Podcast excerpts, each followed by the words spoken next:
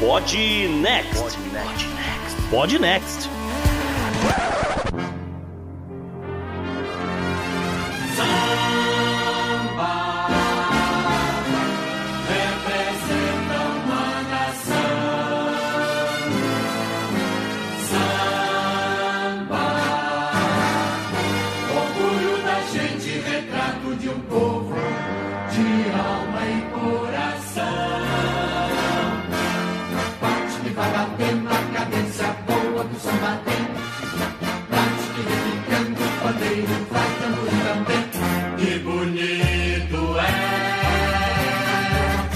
Galera, estamos aqui para mais um especial de fim de ano, o último. E é uma edição especial extraordinária, não estava no plano e vocês vão entender já por quê. Aqui é o JP, mais uma vez com a garganta arranhada, vocês não viram no último, mas agora tô aqui. Salve, ouvinte, salve JP, aqui é Gustavo Rebelo, hoje interrompendo aqui as férias para fazer um especial que infelizmente é necessário. E eu venho para fazer esse papel do cara que vai desvendar as fake news, uma coisa chata que eu tenho que fazer. Mas eu sou obrigado a fazer isso. E para ajudar a gente aqui nesse especial, a gente vai falar de Pelé, JP. É. Quem que a gente, a gente trouxe um timaço aqui de entendedores de futebol. Vamos começar então pela essa galera que não está acostumada com pauta, essa galera do Pauta Livre News, por exemplo. Ah, E agora eles são celebridades, eles estão em tudo que é evento popular aí, né? Cobrindo tudo, enfim. Mas sejam bem-vindos ao Podnext Vidanes e Malfátio. Primeiro eu fiquei chateado que você falou que eu sou o malfátio do Pauta Livre News, não falou que eu sou o malfátio do Jovem Nerd, que é muito melhor. Abaixa o cachê, né, Maurício? É verdade. Abaixa demais o cachê, desvaloriza. Desculpa. Né? Agora no feed direto, né, cara? Ah, Tipo, agora estamos com feed próprio daqui a pouco também. Verdade. Pô, mas brigadão pelo convite, gente. Valeu, tamo junto. Maravilha. E pra fechar, ele que realmente, acho que aqui do- de todo mundo que tá gravando hoje, é o único cara que realmente conheceu Pelé. Seja bem-vindo ao Podnext, Rob Gordon. Obrigado pelo convite. É é uma pena que o assunto não é dos mais alegres, né? Mas obrigado pelo convite. Vamos nessa. Sabe que esse negócio de não ser mais alegre também é mais ou menos, né? Porque todo mundo vai morrer, né? E quando morre um cara como o Pelé, que o saldo positivo é infinitamente maior que o negativo, e quem é que falava que o objetivo do ser humano é entrar pra história? Né? Pô, não vai se escrever história do século XX. Se você contar todos os assuntos, você não vai escrever só história do se em algum momento você não falar de Pelé. né? Exato. é uma alegria a gente falar de uma, de uma carreira, de uma, de uma vida como, como a que ele teve, né? É, tem um momento que se faz uma pesquisa, eu não sei que ano é isso. Se faz uma pesquisa, as palavras mais conhecidas no mundo, eu imagino que seja nos 70, nos 80, imagino. E o resultado foi, em terceiro lugar, Papa, em segundo lugar, Coca-Cola e em primeiro lugar, Pelé. Olha. Então é, é o que você falou, não- você não escreve a história do século XX sem ele. Exato. Então a gente vai, a gente nesse programa vai tentar entender por quê, né, Gustavo? É isso aí, JP, bora pro programa. Todo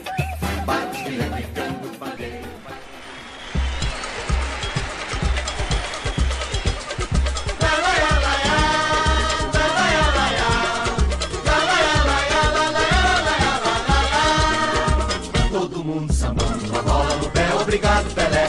Olé, obrigado, Pelé. Olé, obrigado, Pelé.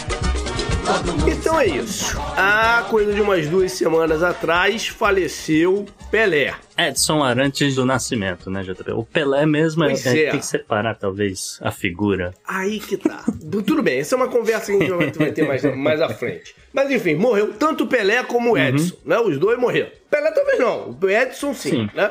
E a gente aqui vai, como a gente deu né, um- um- já uma pincelada lá em cima, vai repassar pela história, pela importância e o impacto no mundo geopolítico que o Pelé teve. Né? Afinal, o nosso programa tem essa pegada. Portanto, não vai, não vai embora. Ouvinte que não gosta de futebol, É. por favor, não vai embora. Não, com certeza. é. E eu acho que é legal falar disso, né, JP? Porque, cara, o Pelé, a gente vem falando disso em todas as gravações que a gente fez sobre o Pelé, né, irmão? Sim. O Pelé, ele transcende o futebol, cara. Você Sim. fala de Pelé, você não tá falando de futebol apenas. Você tá falando do, do cara que quando você sai do Brasil e conta pra um gringo que você é brasileiro, o cara fala, pô, Pelé, esse é o Pelé. Não é o cara que fez os gols, o cara que que ganhou as Copas só, né? A gente até comentou isso gravando a leitura de e-mails do Nerdcast hoje, que o Jovem Nerd tem um perfil super nerd, né, pelo próprio nome, mas sempre abordou diversos temas. E quando o Pelé faleceu, a gente virou um pro outro e falou, cara, não tem como a gente não, por mais que a gente nunca tenha falado de futebol no Jovem Nerd, a gente não tem como não falar do Pelé, tem que gravar um programa pra falar É um tema que não dá pra fugir. Não dá pra fugir, cara. Todo mundo que nasce no Brasil aí, e eu espero que continue essa cultura, porque eu acho que a gente tem que continuar valorizando o Pelé, independente dele estar vivo ou não. Cara, o Pelé, ele mudou os símbolos nossos, né, cara? O Pelé criou o 10 como simbologia de nota máxima. Ele criou a, a- enfim, tudo que a gente tem hoje de cultura. Você virar e falar, pô, o Michael Jordan é o Pelé do basquete. Você, isso aí, o Pelé mudou. É, tem antes dele e depois dele mesmo. cara. Não só esporte, ele é o Pelé da publicidade. O cara Isso, lá. da cultura né? como um todo, né? Ele mudou a cultura mesmo brasileira. Você olha pra trás da camisa, né? Cara, esse meu time aqui na minha agência de publicidade é muito bom, mas aquele ali é o meu camisa 10. Exatamente. Isso vem do Pelé. Isso vem do Pelé. É isso aí. E, e outra coisa, eu não sei, Gustavo, se a gente vai entrar um pouco na vida pessoal dele. É, não. Acho que não é muito, né, Acho a não é parada, o- né? o Mas eu, eu acho só importante fazer um- um- uma parada aqui. Ele tem erros na sua vida pessoal? Óbvio. Claro. É óbvio. O, o Edson era um, era um ser humano. Né? Exato. Mas desde pequenininho, eu vi o, E- Edson, né? Se referir ao Pelé como o Pelé. Ele sempre falou na terceira pessoa. Isso, Sim. isso virou até uma piada uma certa época, né? Dele falar nessa, na terceira pessoa. Sim, a piada do Viagra, né? É, e eu acho que no caso dele, ele ajudou, a- ele me ajudou pessoalmente a conseguir fazer certas dissociações de imagem, que eu sei que é muito difícil pra muita gente. Sim. Entendeu? Então eu posso ter algumas implicâncias com coisas que ele tenha feito, que veio a público e tal, não sei o quê, e ao mesmo tempo eu posso entender o que que ele representou pro futebol e, e- e- e me amarrar em ver ainda hoje alguns né, flashes de, de gols deles e tal, né? Conseguir fazer essa dissociação. E isso vale para várias outras figuras públicas, né? Eu, eu nunca parei de escutar a música do Michael Jackson. Sim. Poderia. Muita gente parou. É. né? Eu não parei de escutar a música do Michael Jackson. Deveria, de repente, você poderia me falar, pô, tu deveria. Eu, eu concordo contigo, de repente deveria. Thriller ainda é uma das músicas mais tocadas em qualquer Halloween É. no mundo inteiro. E talvez o Pelé tenha me ajudado pessoalmente a conseguir fazer essa dissociação em muitos casos. Vai ter casos que eu não, não, não- consigo. Aí é junto, vai, vai pro mesmo saco e, né, e, e ok. Mas em outros consegui, tá ok, tá ok com a minha cabeça com isso, entendeu? Cara, só um adendo nisso que você falou que é bem interessante, que isso o Gustavo falou, eu conheci ele pessoalmente. Ele tinha aquela piadinha, né? Ah, ele fala dele em terceira pessoa. Mas não, o que você falou tá extremamente correto. Ele não fala dele em terceira pessoa, ele fala do Pelé. Então, assim, ele tá falando, não, porque aí o Pelé recebeu a bola, daí vem o garçom e fala, o senhor aceita água? Ele vira e fala, eu aceito. Então é o Pelé. É o Pelé que ele, ele coloca o Pelé como uma entidade colocada. Ele não, ele não falava, o Pelé comeu frango com batata frita hoje. Não, não faz sentido. Ele falou, o Pelé fez um gol assim e tal. Sim. E na frase seguinte ele fala dele, Edson, na primeira pessoa. Ah, eu aceito, obrigado. Eu acho que até, é, né, mexendo aqui no, no elefante branco, né, na sala, obviamente que muita gente associa o Pelé com a questão da paternidade, Uhum, né, do, trato com a filha Sandra, etc, que acho que é disso que a gente tá falando em relação aos erros, etc. E, cara, tem uma coisa no velório dele que me deixou tão feliz, cara, que foi de ver o desfecho disso pra família, tá ligado? De ver Foi. eles comentando, os netos falando, cara, a gente conversou, se abraçou e tá tudo certo entre a gente e a gente se perdoou. Cara, isso, isso é o que importa no fundo. Cara, o que a gente acha do Pelé como pai ou não, caguei, cara. No fundo é a família dele que importa, né? Não, e assim, cara, a gente tem esse problema hoje, especialmente por causa de rede social, né? Tipo, ah, não, mas é que fulano não é uma pessoa boa. Cara, se você vai usar essa régua, é o seguinte: você não vai ouvir Mozart, você não vai assistir Chaplin. Cara, ninguém é uma pessoa boa do jeito que você espera, Quanto mesmo mais pra trás você for, pior é, né? É, aquele ditado não conheça seus ídolos, né? E mesmo porque, quando você fala de pessoa boa, você tá trabalhando com uma expectativa irreal, porque você quer uma pessoa sem erros. É isso aí. Nem você tem erros, então por que, que eu vou ouvir você? Pois é. Falando que não vai, que, que, que fulano não presta e você tem que jogar a obra do cara no lixo. Você também tem erros. E é justamente por tudo isso que o Pelé representa hoje, etc, né? Tudo que a gente falou aqui, né? Ele é maior que a vida, né? Uma coisa que para quem não, assim, a gente não tá falando só dele como jogador ou não, né? Porque a gente vai citar aqui vários outros episódios do Pelé que ele não, fora dos campos, né? Coisas que ele fazia fora dos campos. Mas é por tudo isso que ele representa, que a gente falou aqui, que eu acho que a gente deve começar um pouco pelo velório, JP, né? Vamos começar a parte mais triste e vamos pra, okay. Pra depois para os momentos mais de glória. Para falar, cara, que é o seguinte, ele morreu numa época do ano que realmente é complicada, etc. Mas a galera teve tempo, né? Imagino eu, no, dentre a notícia e marcarem o velório, etc., para se deslocar, para se, pro, se, programar para ir para Santos, etc., para ver, né?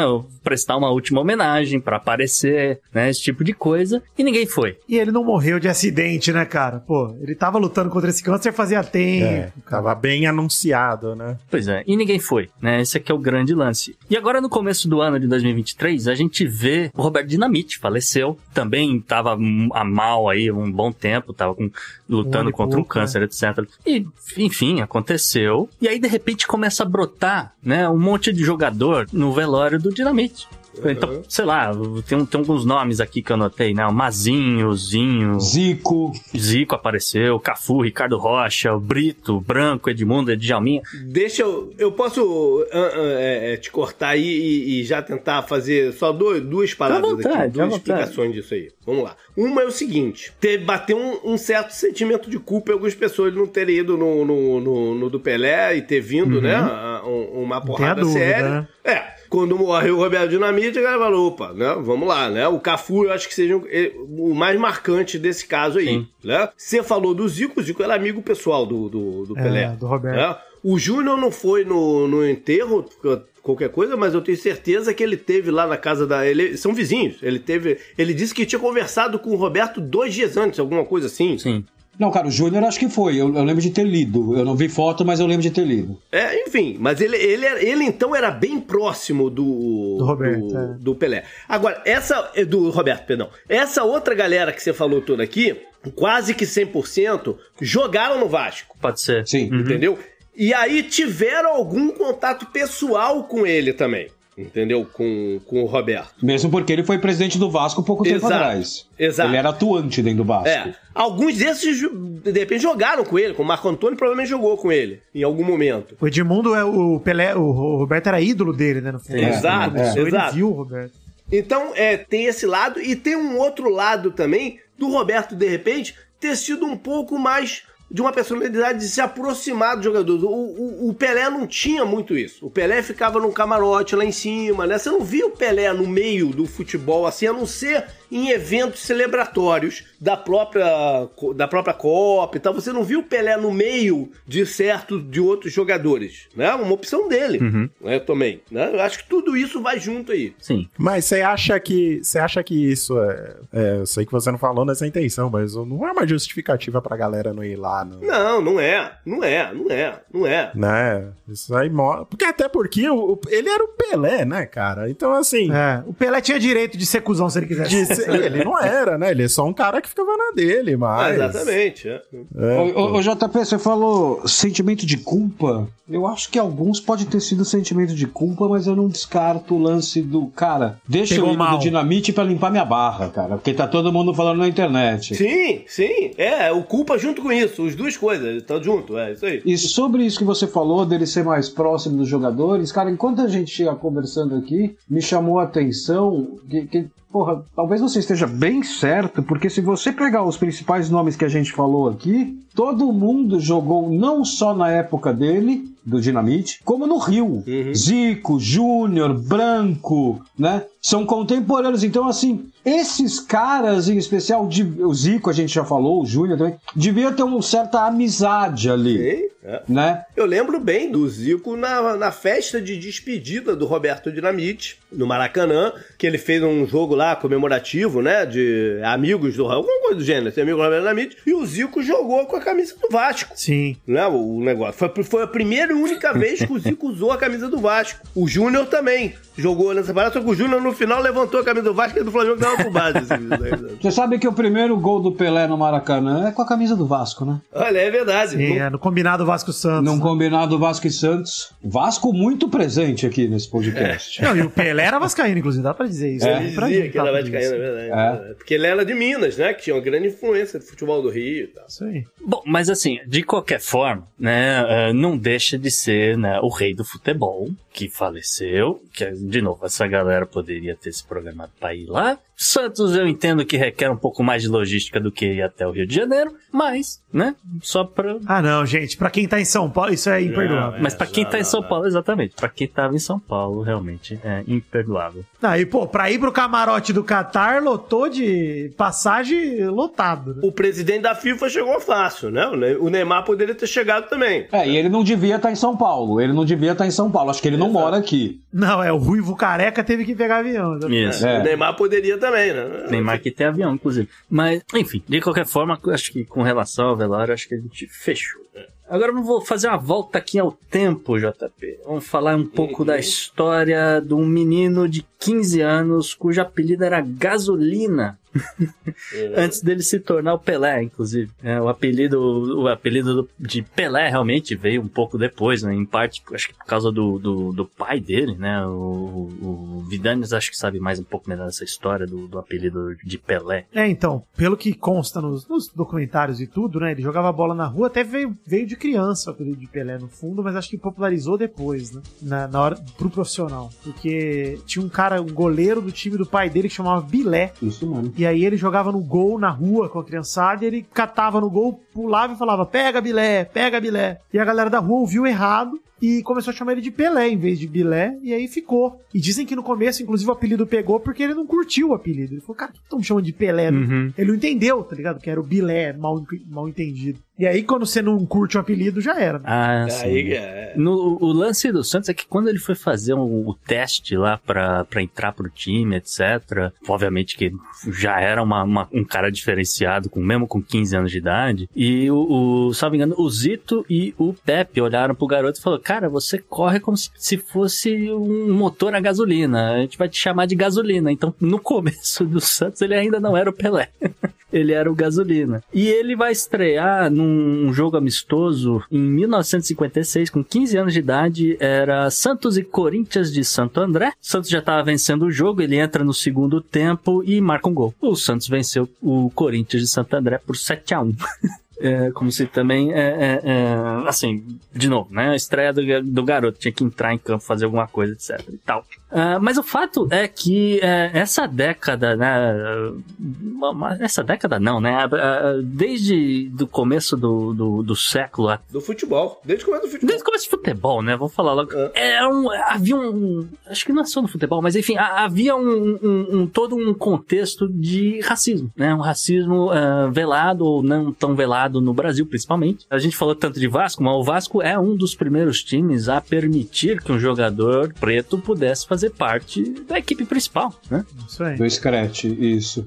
Vai fazer 100 anos esse ano, né? Agora, inclusive, essa, essa campanha toda entre esse ano dos camisas negras, é, do- é 1923 e 24, que foram as campanhas do Vasco. Tinha, acho que a Ponte Preta e o Bangu também tinham alguns jogadores e tal. O, Ban- o Bangu, sim. O, Ban- o Bangu foi um dos primeiros também. É, não, não sei o detalhe. Antes disso, o Fluminense teve um jogador que era um tanto assim, considerado mulato na época, e pra não ter problema, ele arroz, se né? meio que se maquiava, passava o pó de arroz, que é o apelido do Fluminense até hoje. Né, É. Pra não encherem o saco dele ou tudo mais. Mas esse cara, eu, eu não sei se isso é real, tá? Tô falando uma história que eu ouvi aí. Não sei se é real. Mas o, o que eu ouvi é que esse cara, ele não podia entrar no clube fluminense por onde todo mundo entrava.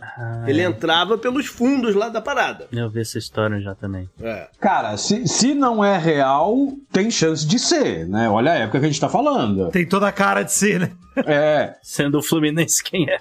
eu, eu casaria 50 aqui que é real, cara. Ah, nem é o Fluminense, é no Brasil. Brasil que O é, Brasil, né? é, Acho que o Brasil. nem- eu até, obviamente, pela piada, pela rivalidade vale a sacanagem, mas, pô, o futebol brasileiro até hoje, e eu vou até estender, né? O sul-americano como um todo, cara, é bem nocivo em relação ao racismo, Sim. né? A gente vê aí eventos, cara, até hoje o Brasil vai jogar, sei lá, Corinthians e Boca na Libertadores. Pô, no passado acho que todos os jogos de Corinthians e Boca teve problema de racismo aqui no Brasil e lá na Argentina. Bizarro. Hoje, hoje eu li uma notícia no, no, no G1 que teve um, alguém que tava fazendo um trabalho na embaixada da Argentina, no consulado da Argentina, que chamou algum outro cara lá de Macaquito e tá sendo, tá sendo pedida a extradição dele.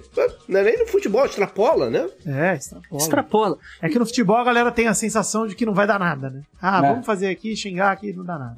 É, e normalmente não dá, né? É, eu já xinguei o juiz de filho da puta, já xinguei a mãe do goleiro. Ah, eu vou xingar aquele cara ali da ponta. É, é bem isso. Mas a- a- a- o caso era, era muito complicado, então, só para efeitos aqui de curiosidade né, para as pessoas, né, é bom que a gente explique, por exemplo, que havia uma proibição, havia uma proibição de você convocar atletas pretos para qualquer seleção do Brasil, mas particularmente a de futebol, tá certo? Times não podiam ter, né? Inclusive também, não só a seleção. É. Os clubes não podiam. Inclusive, é, é, futebol ele nasceu como esporte de elite no Brasil, né? Com- Ao contrário do que nasceu na Europa, que nasceu como Uhum. uma questão de. Assim, nasceu como de elite, mas já popularizou com os trabalhadores e operários, tanto que a maioria dos times europeus são locomotive, né? Enfim, isso acontece também muito no Brasil. É, é, exato, exato. Dínamo, né? Dínamo, é. E aí, aqui no. Enfim, você vê que os trabalhadores de, de ferrovia, de rodovia, eles construíram muitos. E assim, na Inglaterra, por exemplo, a história dos times é muito história de time de bairro, né? Uhum. Você junta a galera da associação do bairro junto um time. Então até hoje é um nome meio que.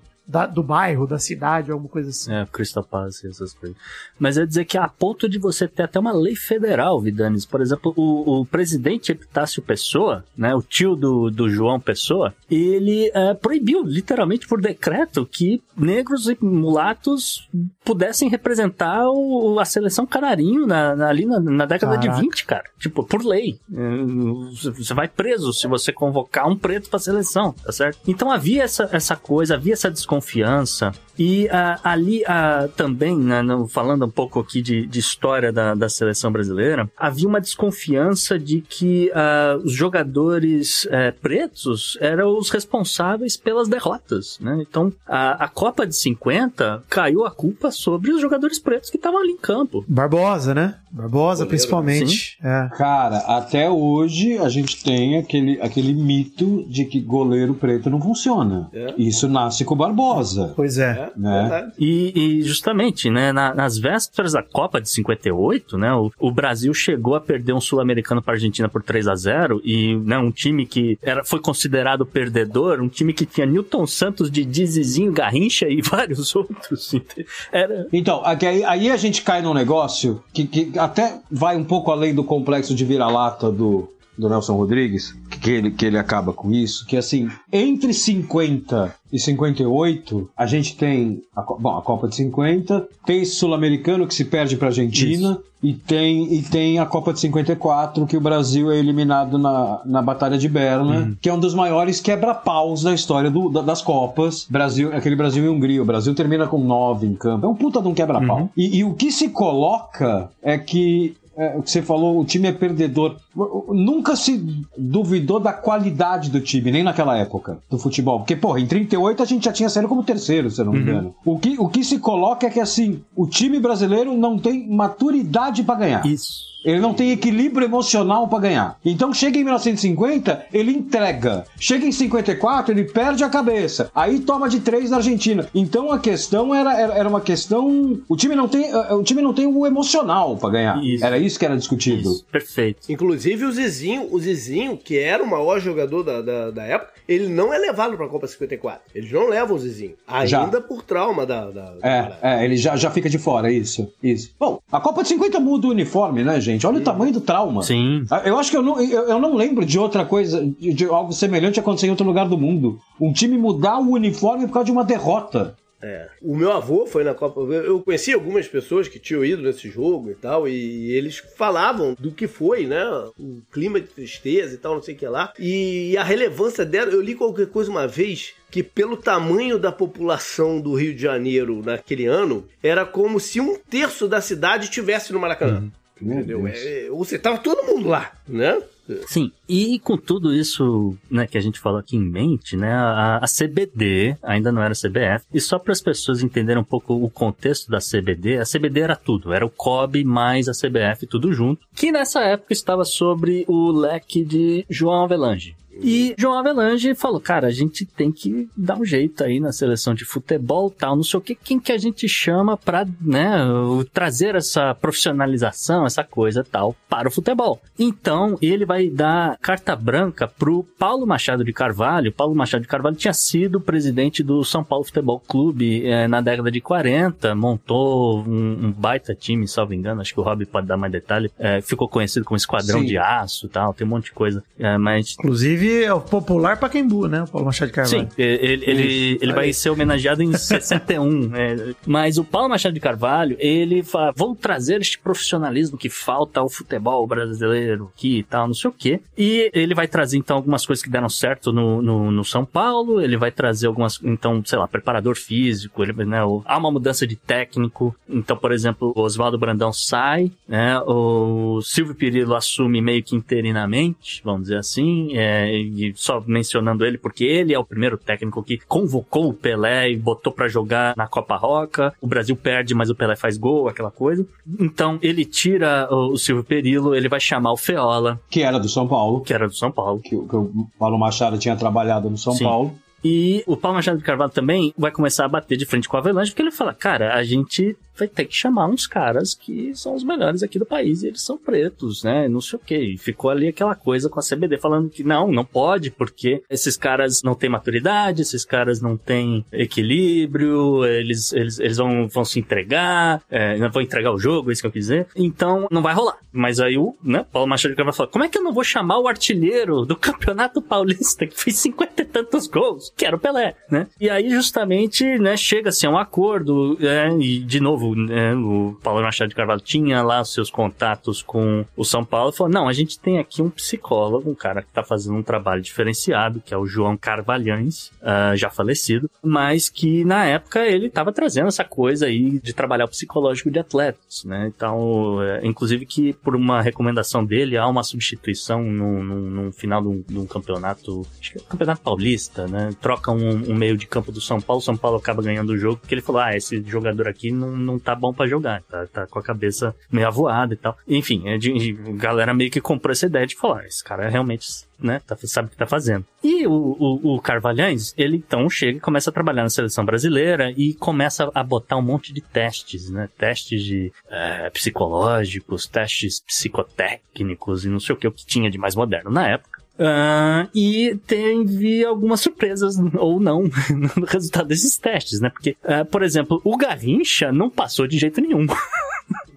O Garrincha reprovou de, de um jeito que o- a recomendação era não convocar o Garrincha para a Copa de 58, porque ele, esse, ele falou, esse é completamente imaturo, não tem a menor condição aqui de, de passar aqui no teste. Ah, porque, salvo engano, esses testes eram desenvolvidos ah, pro exército, não só pro, pro, Era um lance psicotécnico, não era? isso, pro exército brasileiro, e uma das coisas que avaliava é a habilidade de comunicação da pessoa. Então, pra, pra pessoa se comunicar bem, ela deve ter um, um vasto vocabulário, não sei o quê. O que, obviamente, não é o caso do Garrincha, né? Não é um cara... né, é- é uma outra parada. E o, o Pelé também não foi muito bem nesse, nesse teste, porque, pô, de novo, é um garoto de 16 para 17 anos, que não tem, né, não- vivência, não tem isso, aquilo. Ele é imaturo, porque ele é um garoto de 16, 17 anos, né? Obviamente. É, exato, ele é imaturo porque ele é imaturo. É, é, tá na idade de ser. E de qualquer forma, né, depois de muito papo, muito, né, aquela coisa vai e não vai, o, o Feola falou, eu quero os meus jogadores porque eu tô mais preocupado se o joelho do Pelé é bom, tá bom pra jogar ou não, ou se não, não tá bom. E eu tô vendo que fisicamente ele tá, ele, ele tá apto pra jogar, então pra mim ele vai jogar. E aí o Paulo Machado de Carvalho bateu de frente com o João Avalanche e falou, ele eu vou levar esses caras. E acabou que essa galera que foi pra Suécia, o Brasil estreia contra a Áustria com um time de uma maioria de brancos, né? Só há raras exceções ali no meio. O Newton Santos, que era uma delas, e engraçado porque tem, até- aquele episódio, né? O Newton Santos pega a bola e na cultura do futebol da época o lateral não poderia atacar, ele viu uma avenida até o gol adversário e ele vai sozinho, né? E aí o Feola na, na- na lateral gritando: Não vai, volta, volta, Newton, volta. E o cara vai sozinho e faz o gol, obviamente, e depois é Feola gritando: Gênio, Newton, gênio. Cara, um adendo é que o Garrincha, ele, ele não joga os primeiros jogos porque ele tá literalmente de castigo. O Garrincha, antes da Copa de 58, o Brasil fez um amistoso com a Fiorentina e o Garrincha faz um lance no jogo que ele pega, ele entra na, na área da Fiorentina. Isso é aqueles amistosos, tipo, semanas antes da Copa, Aham. sabe? Preparatório. E ele dribla o time inteiro da Fiorentina, inclusive o goleiro, e ele para com a bola em cima da linha e não faz o gol. Aí o time volta pra pegar ele. Ele volta com a bola pra, pra grande área, dribla todo mundo de novo e faz o gol. O Feola enlouquece no banco de reserva. O Feola, o Feola quase tem um, um infarto. E, cara, eu já vi. Tem um documentário que, que conta essa história, que fica como dica, que ele não é muito conhecido, ele é maravilhoso. Ele é sobre a Copa de 58, ele chama 1958, o ano em que o mundo descobriu o Brasil. E, e foi a única vez nesse documentário que eu ouvi a voz do Garrincha. Eu nunca tinha ouvi- escutado a voz do Garrincha. Realmente. E ele vira e fala assim, é uma entrevista na beira do campo, que o repórter vira e fala assim, Garrincha, e aquele lance seu lá? Parece que o Feola não gostou muito. E ele solta uma declaração do tipo, cara, eu vi que ele ficou meio nervoso, mas, pô, você viu que lance bonito? Eu acho que eu joguei bem hoje, eu joguei bem. Cara, Eu joguei é muito engraçado. Então ele tá de castigo ali, o Garrincha. Ele tá literalmente de castigo. E, assim, o Brasil vai empatar em 0 a 0 com a Inglaterra, aí o, o Didi vai chamar o Feola de, de lado e vai falar, cara, tem que jogar os caras aqui, a gente precisa ter um cara lá na frente pra fazer lançamento, precisa de um cara de referência, tarará, tarará. Dali pra frente, né, o, o time acaba sendo modificado, ah, o Pelé estreia pra jogar os últimos quatro jogos e ele faz seis gols. Aí entram vários é, negros. Sim. O Pelé, o Garrincha, depois vai entrar o Djalma Santos, Sim, o Vavá. É, o Jalma Santos é só na final, né? Que o Desord tem uma. passa mal. O Vavá também, acho que só jogou os dois últimos, os dois últimos jogos, alguma coisa assim. Que, é, que é do time que ficou marcado como da Copa, ele só joga um ou dois. Mas, é, mas ele vai mexendo e vai botando esses caras pra jogar. né? Cara, quando você lê sobre a Copa de 58, assim, é meio que unânime que as pessoas falam que os, os primeiros cinco minutos de Brasil e União Soviética, é assim, é a coisa mais sublime que o futebol já criou. Porque o, o, o, que se conta é que o Feola chamou o Didi antes do jogo e falou: Ó, esses caras vão jogar, só que assim, você sabe que aquele cara da ponta direita ali é meio desequilibrado. né? Você viu o que ele fez com a Fiorentina. né? Então, assim, deixa, dá uns minutos pra ele entrar no jogo. E, e deixa ele entrar no clima do jogo. E aí você começa a trazer ele pro jogo, Didi. Aí o Didi falou, beleza. Cara, deu a saída de bola, o Didi falou, então, eu jogo com o cara no Botafogo, eu sei jogar com o cara. né? Cara, com cinco minutos de jogo, o Garrincha já botou duas bolas na trave. ou, ou foi bola na trave e gol. Que, que, que, que ele cruza e é gol. Mas com, assim, com 30 segundos de jogo, tem uma bola na trave que o Garrincha põe de um lançamento do Didi. O Didi começou a bola já esticou pro Garrincha, cara. Falou, cara, feola que se, que se foda, cara.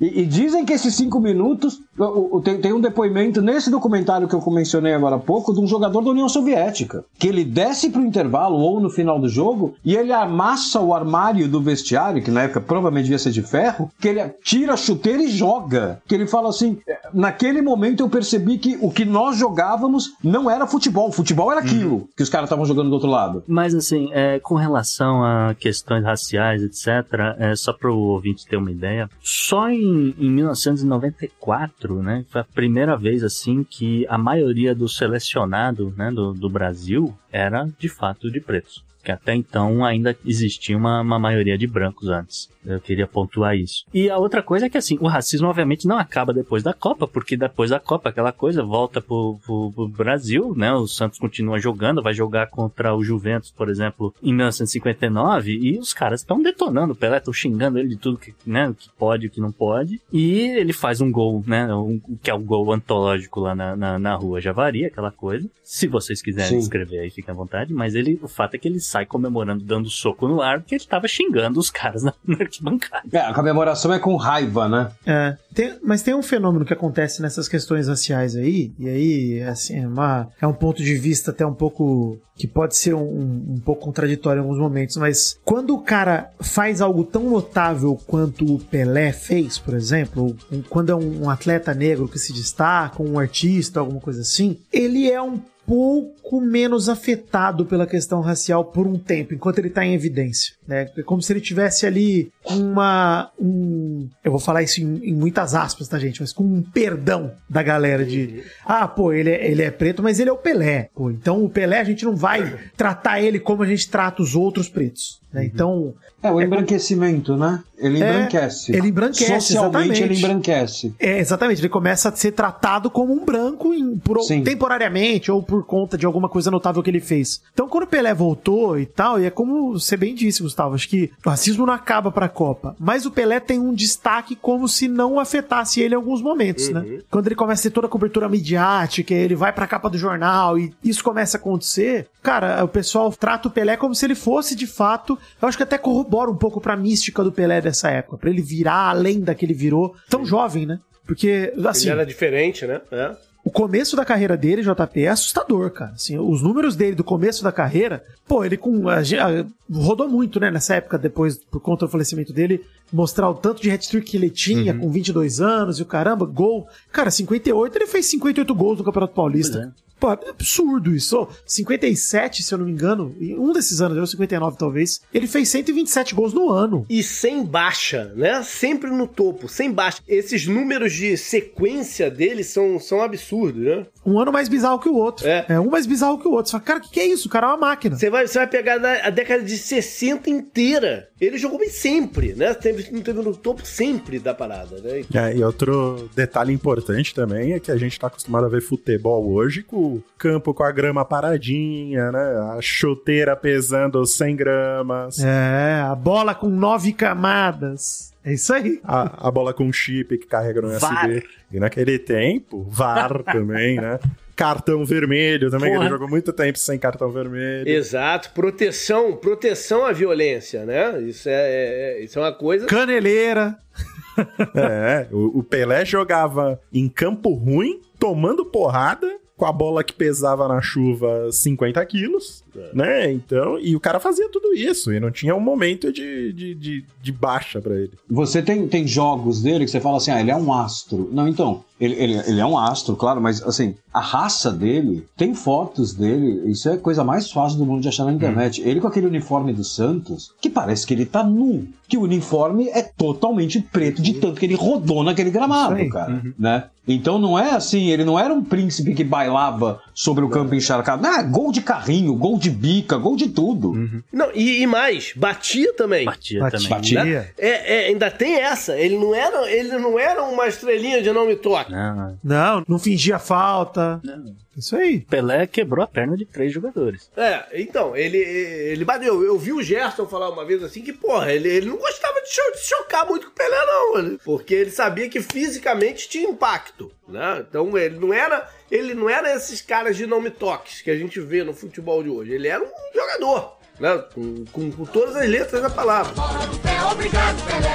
Olé, obrigado, Pelé. Olé, obrigado, Pelé. Dondinho e Celeste idealizaram e fizeram o rei chamado Pelé. O nome do rei é Pelé, o nome do rei é Pelé, o nome do rei é Pelé. Aí na década de 60, eh, eu já falei desse negócio dele no topo, ele vai virar de fato o superstar, né? Na, na década de 60. É. E ele é o primeiro, né, JP? Dos superstars de futebol. ele- até isso ele inventou, né? Porque não tem ninguém antes do Pelé que fez com o futebol o que o Pelé fez. Aliás, em modalidade esportiva nenhuma, né? Não tem. Você pode falar que, ah, porque o Di Stefano era, arrasava na Europa, que isso, que aquilo. Não, não é. Não saiu da Europa. Não saiu da saiu Europa. da, Europa. É, o próprio Puskas também, ele era conhecido é, no auge dele por quem acompanha futebol.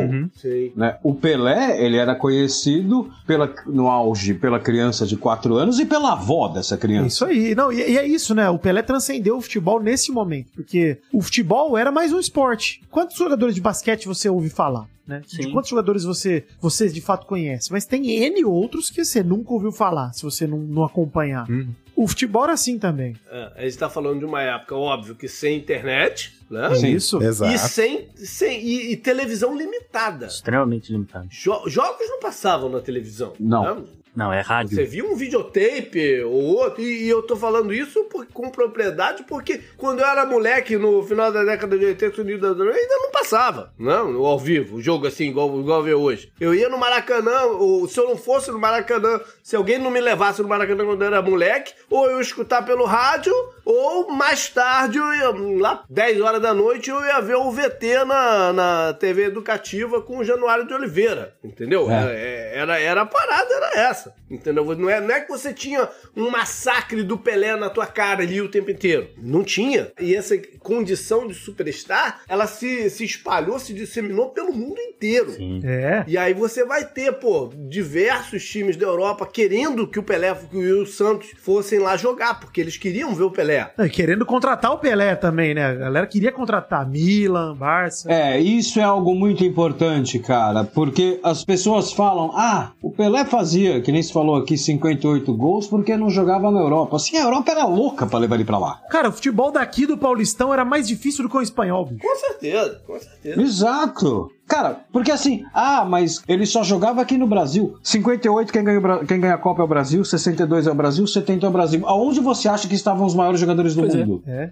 E jogando no Brasil. E 66 a gente perdeu a Copa também porque quebraram o Pelé de novo. Enfim, tem vários motivos, né? A gente também apanhou. Mas eu, eu- ia falar é, com relação aqui ao Santos, porque é, as pessoas às vezes se perguntam, pô, mas se era tão bom assim, por que, que o Santos só ganhou tanto? Porque eu vejo o Barcelona com Messi ganhando tanto, eu vejo não sei o que ganhando tanto, ganhando tudo, não sei o que. O que, que aconteceu com o Santos? O Santos, minha gente, você bota uma coisa na cabeça. Ele teve, ocasionalmente, tem, né, jogadores né, muito fora da curva, né? Seja o, o Pelé, seja um pouco mais recente é, o, o Neymar, e, e todo mundo que tá no, no meio do caminho. Acontece que o Santos tem os piores dirigentes possíveis e é um, e é um clube realmente pobre. Né? Um clube que nunca ficou rico, né? O- mesmo com, com o Pelé ali jogando, não, né, não, não conseguiu uma sequência de, de- de- muito dinheiro, etc. Então, é, pro Santos jogar uma Libertadores era uma coisa extremamente cara. Você, sei lá, é pegar um avião e colocar essa esses jogadores, não sei o quê, e levar pra jogar em Lima, né? No Peru, etc.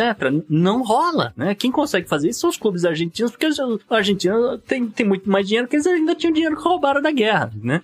E não dá pra usar a regra de hoje, né, Gustavo? Porque na época a Libertadores não dava a premiação que dá hoje. Fora isso, Não. fora isso. Não. Não dava campeonato. grana. Então você ia lá, era, era prejuízo pra time brasileiro jogar Libertadores. E eles ganharam duas, né? E, e jogaram duas e ganharam duas. né? É, aí chegou-se à conclusão que não valia a pena, né? Tanto, tanto pelo desgaste físico como pelo, pela parte econômica não valia a Sim, pena. o- Só pegar os times que ganharam a Libertadores nessa época, né? É só o Flamengo em 1981 que bota de novo os clubes brasileiros pra jogar a Libertadores. E isso, não. o- a questão midiática em cima da Libertadores virar, tipo, realmente vai pro Mundial e, pô, aí o prestígio vem com a conquista do Flamengo em 81. Até lá não tinha isso, cara. O Brasil valorizava. Pô, é só você pensar. Pra muito corintiano, o título mais importante da história do Corinthians é o Paulistão de 71, de 74, lá, 77. 77, 77. 77. Não é o Mundial. O valor dos estaduais, o estadual é que era o campeonato. Era isso, que era o campeonato JP de 38 times, de 38 rodadas, de 20 times. Porque cara. lota o Pacaembu, lota o não sei o quê. Quando você vai jogar com o Penharol lá no Uruguai, pô, tem a torcida dos caras, mas torcedor do Santos também vai ter dinheiro pra ir até lá no coisa. Então não, não rola, entendeu? E aí o time transforma, o Santos transforma o limão numa limonada, né? Porque daí começa a receber proposta de grana, Uhum. traz esse time pra jogar aqui na Europa pra fazer uma excursão. Sim. Né? E a gente faz um bem bolado de dinheiro. Aí o Santos começa a excursionar na Europa. Né? E não dá pra você excursionar na Europa e disputar a Libertadores, né? Eu, eu vi um número, não sei se está exatamente, não é exa- não vou dar aproximadamente, mas é na casa de 150 jogos que o Pelé fez contra times europeus. Né? É, justamente nessa, nessa fórmula aí. E aí, nesse meio do caminho das duas guerras, tem as duas Copas, né? A de 62 e a de 66, que ele se machuca nas duas, no- logo na primeira rodada. Isso não abala em nada. Em nada esse status de, de, de superstar dele. Sim, sim. Não. Em nada. Não. Tanto é, tanto é, que vamos corrigir uma injustiça que se diz a favor do Pelé. O Pelé, é, a, a prova de que isso não abala é que ninguém levanta a bola de que o Pelé não ganhou a Copa de 62. sim. Ele joga três quartos de um jogo até se arrebentar ali no músculo, acho que é no adutor, e depois não joga mais a Copa. O, o status mítico dele é tão grande que se você perguntar para as pessoas quantas Copas ele ganhou, ganhou três. É. Ganhou três. Não, mas assim, ele, ele jogou um jogo e meio, acho, em, em 62, né? Não, é no primeiro, se eu não me engano. Não, acho que foi no segundo que ele. Eu acho que o primeiro foi em 66. É, 66 que ele apanha no primeiro contra a Bulgária, que ele apanha pra caramba. Sim, né? Mas em 62 ele machuca contra a Tchecoslováquia, se eu não me engano. Não lembro bem como. Então, a Tchecoslováquia não é a estreia, se eu não me engano? É que ele joga o segundo jogo e ele termina de, de machucar, se eu não me engano. Ele, não, ele ainda joga um pouquinho do segundo jogo. Tanto que ele faz um gol de falta ainda na Copa depois de machucar. Segunda partida, tem razão. Desculpa, erro meu. Segunda partida. Mas eu acho que o- o ponto que eu tava chegando à conclusão é que, beleza, ele jogou dois jogos e tal, dois jogos e, e eu concordo contigo, Rob. Ele, ninguém seria maluco de falar que o Pelé não ganhou a Copa de 62, principalmente os caras que jogaram com ele lá. Uhum. Porque os caras sabem que machucar é do jogo, cara. É do, é. do futebol, não tem o que fazer. Então, assim, pô, o cara foi convocado. Foi lá, pô, por exemplo, o Neymar em 2014, se o Brasil não tivesse levado sete, vamos, vamos supor. Alguém diria que o Brasil foi campeão da Copa sem o Neymar, porque não jogou a final? Pelo amor de Deus. É, e, e o efeito, o efeito psicológico disso, né? Ó, Pelé tá machucado, mas tá ali, tá treinando, tá se movimentando, tá, de repente ele pode entrar no próximo jogo. Ih, né? Tem, tem um pouco disso. Pois é. Porque nessa época você não tem informação que você tem hoje. Você abre o Twitter e sabe se o cara vai jogar amanhã, entendeu? Eu acho que nem, nem a informação e nem a medicina tão desenvolvida, né? Eu me arrebentei, eu não vou voltar pra Vila Belmiro pra tratar meu machucado. Não, eu vou ficar com o É time. isso aí. Uhum. Ficou com o time, ele fica com, ele fica com, com, com, com os outros lá. Agora eu quero aproveitar um gancho que o, que o, o Rob levantou com relação ao Pelé excursionar, aliás, o Santos excursionar a Europa, porque o Santos também foi excursionar na África. Né? O, o Santos ia onde estavam pagando. Né? E numa excursão da África, o Santos foi jogar no Congo e tinha ficado acordado que se ele jogasse no Congo, ele também ia jogar na o que é hoje a República Democrática do Congo. Na época não era ainda o Zaire, mas é para as pessoas terem ideia, é, é o Congo belga que a gente tá falando. É, tem- há quem chama, inclusive, de Leopoldville, JP. Por causa do imperador, tá? Porque, obviamente, é ali onde os caras estavam massacrando, tá? Entre esses dois países havia uma certa animosidade, mas era aquela coisa, não, não havia ainda nenhum, nenhum conflito, de fato, no, no Congo ali naquela época. De- eventualmente vai ter movimento separatista, vai ter o Sudão do Sul hoje em dia, é uma outra parada. Mas ali havia ali uma, uma, uma certa revanchismo, mas cada um pagou o Santos. O Santos foi lá, jogou no, no Congo, foi lá, jogou no- na República Democrática do Congo. O Santos estava voltando pro Brasil, né? Aí toca o telefone. Era o presidente da Nigéria. Né, o presidente da Nigéria falou: Santos, você não quer jogar aqui na, em, em, em Benin City? Porque a gente te paga aqui uma quantidade absurda de dinheiro, né? E, e tal. E aí, é, eu trago aqui informação do um antropólogo, né? O doutor antropólogo aqui, o senhor José Paulo Floran, é, Floranzano. Floranzano, da PUC de São Paulo, ele que está há mais de 10 anos é, pesquisando essa história sobre se o Santos parou ou não a guerra. tá? Ele foi até a Uhum. Nigéria, inclusive, foi na Biblioteca Nacional dos caras, foi em, em Benin City, foi em, em- em Biafra, etc., levantar informações de jornais, etc., que tivesse na época.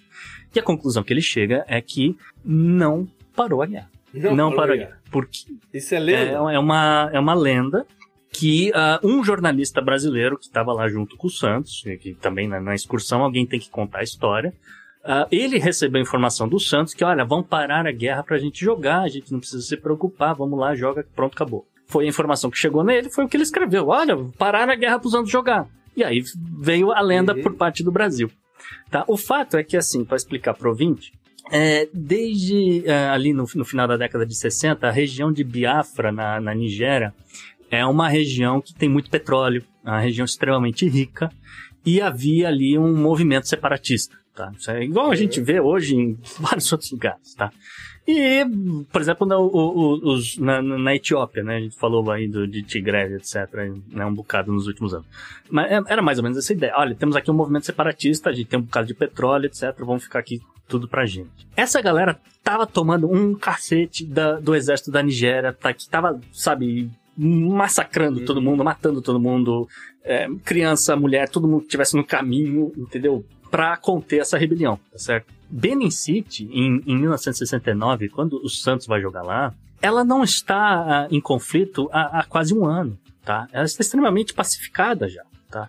A, a revolução em si está muito mais concentrada na, na- ah, numa região muito pequena ali, de ah, coisa do tipo 200 quilômetros, 100 quilômetros de distância de Benin City. Tá? Ali realmente, 100, 200 quilômetros, poderia ter algum, algum problema, etc. Agora, o Santos vai até Benin City, vai, faz o seu jogo, o Pelé não faz gol, e o governo da Nigéria começa a fazer propaganda, né, interna e pro resto do mundo para dizer, olha como a gente é bom, olha como a gente é legal, né? Não tem nada, a gente não tá massacrando ninguém aqui que vocês ficam falando que a gente tá matando criancinhas. Isso não é verdade. A gente é legal. A gente trouxe o Santos do Pelé para jogar, entendeu? E foi então que o Santos, na verdade, foi usado como soft power pelo governo da Nigéria. Isso sim tem mérito.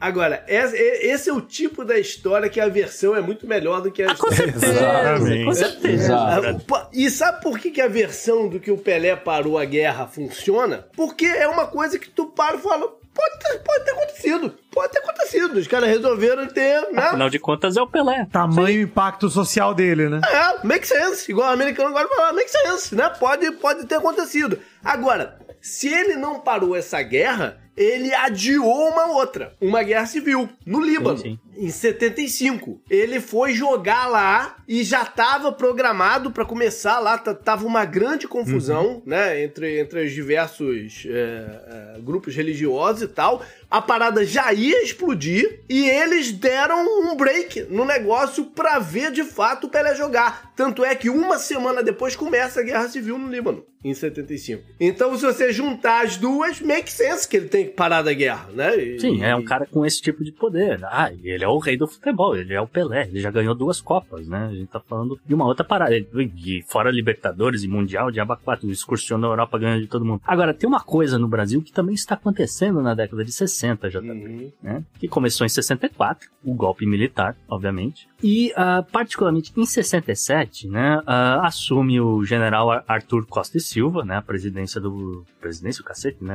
a ditadura estava rolando. Uhum. E Senta na cadeira ali, né? Ele senta ele na senta cadeira. na cadeira. Ele é o manda-chuva da parada. E ah, ali começa um intervencionismo dos militares para tornar, ah, vamos dizer, o futebol uma coisa muito mais presente, muito maior, ah, vamos dizer assim, no, no, no país, tá certo? Então, É. o regime militar começa a introduzir ah, aspectos aí na sua forma, na, na forma da organização, da administração do, do futebol brasileiro, tá? Eventualmente, vai começar a dar prioridades para a seleção brasileira de futebol. O Costa e Silva, inclusive, ele anuncia em 1968, né, no, no- nos jornais, né, uma frase dele que ele diz que, olha, o Brasil não pode perder a Copa de 70. Temos de ganhá-la através da disciplina, do treinamento, da hierarquia e do patriotismo. Ou seja, valores militares, né? Uhum. Temos também que ter umidade, ah, o jogador não pode perder pelo personalismo, ah, precisamos nos disciplinar para o jogo coletivo em benefício da seleção, ah, como fazem os ingleses e os alemães. Só que eles escolheram um técnico errado pra fazer Pô, isso. Né? isso. Posso fazer uma pergunta? Eu queria a opinião de vocês, algo que me ocorreu agora.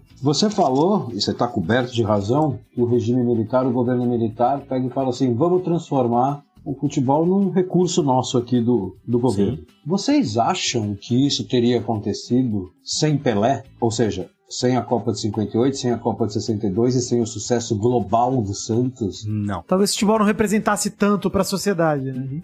Como é que é? Exato, sem o Pelé e sem essa geração do Pelé, né, que, que, que excursiona com ele ou que ganha a Copa, Copa do Mundo com ele. Talvez se essa ditadura tivesse acontecido não em 64, mas sei lá, em 54, talvez essa conversa que a gente está tendo aqui ela não tivesse rolado. Pode ser. Né? Acab- Acabou de me ocorrer isso aqui. Tem, tem razão. É verdade, é verdade. Só lembrando também, é, para fechar a década de 60, né? no ano seguinte que o, que o Costa e Silva faz essa declaração de que, olha, não podemos perder a Copa de 70, no ano seguinte ele declara aí sim, fecha o Congresso. E aí a gente tá num, realmente num, não há o que discutir, é uma- é uma ditadura extremamente autoritária. Mas coisas de Brasil, eles botam um comunista na frente da seleção, Isso aqui é fantástico. né? Que é o João Saldanha. É, é, é, né? é uma parada muito louca. Isso é muito louco. Porque o cara era conhecido por ser comunista. Ele não. Né? Ele Ninguém não escondia, ele não escondia. Ele era militante do PCB, pô. É, é.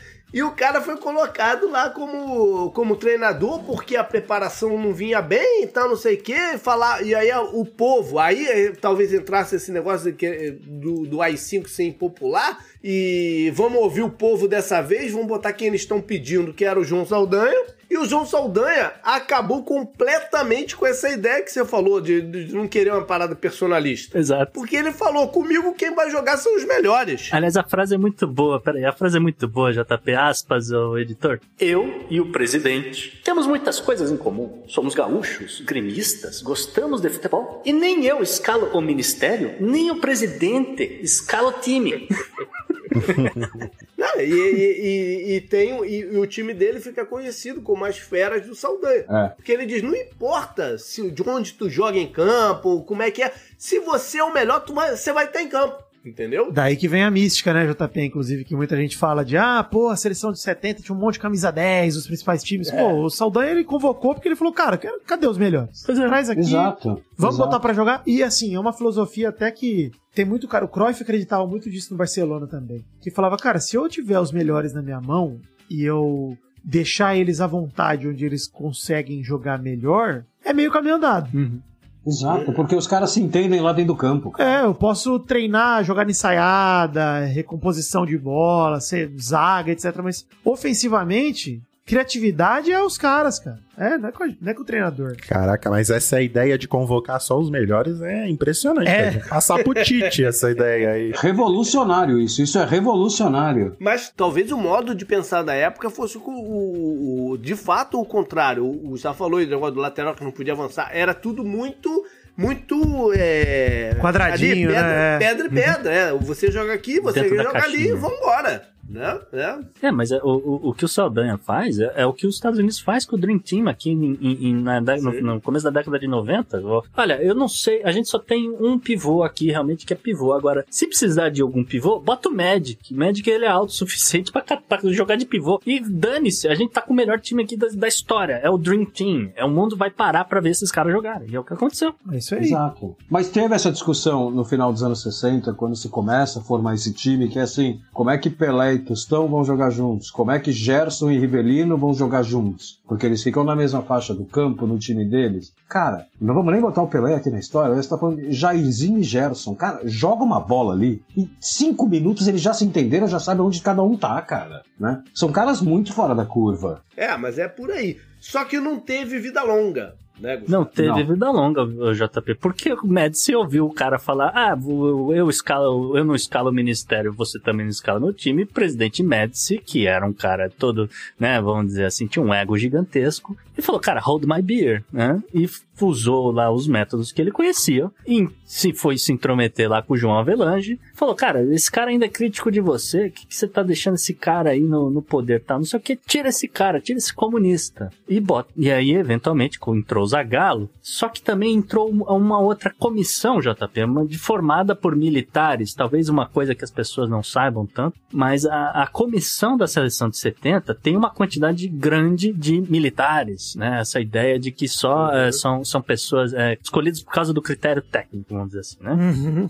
Ah, Então, neste critério técnico é chamado para a comissão da seleção brasileira Carlos Alberto Parreira. Parreira, pra- às vezes as pessoas não sabem, mas o, o pai dele já era falecido nessa época, a família recebia pensão, né? O Parreira, ele estava começando ali na, na carreira de, de técnico e tal. Ele é preparador físico ou, ou- ou- ou- auxiliar técnico. Ele é um cargo muito baixo, né? Muito baixo, mas, é- mas justamente. Não é preparador físico, é, é auxiliar Isso, técnico. e justamente para ajudar o Zagallo nessa, nessa coisa. Junta com eles também um sujeito chamado Lídio Toledo, né? Um médico da seleção brasileira. Médico do Botafogo. Médico. Isso. Ele era médico do Botafogo. E a Lídia Toledo, por exemplo, vai excluir um, um indisciplinado, né? Estou fazendo aspas com as mãos, Toninho Guerreiro. Ah, Toninho Guerreiro se apresentou com uma sinusite às vésperas da, da Copa de 70. Os caras falaram: não, sinusite não dá, você está fora. É, eu consigo ver o Lídio Toledo fazendo, porque eu, eu conheci o, o Lídio Toledo pessoalmente. Ah. Ele, ele era. Ele era pai de dois meninos que estudavam na mesma escola, que um da minha, da minha série o outro da série do meu irmão.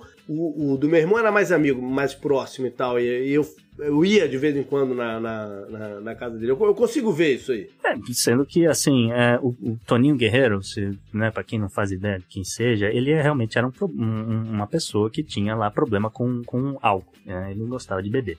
O que, né, hoje em dia você não tá nem aí se o que, que o jogador tá fazendo, né, deixando de fazer fora dos gramados, né? Mas tudo bem. Uh, Médici queria que Dadá Maravilha estivesse parte aqui da seleção, ah, mas o Zagallo meio que não, não topou. Ah, entrou também nessa comissão, essa grande comissão feita por critério técnico, né? Uh, Admildo Quirol, né? Ele que vai trazer três preparadores que, na verdade, são formados na escola do, do Exército, né? Ah, por exemplo, o capitão Cláudio Coutinho, que é filho do general Aquiles Lima de Moraes Coutinho, ah, Kleber Camerino e Benedito José Bonetti, né? Todos eles aí, como eu falei, da Escola de Educação Física do Exército.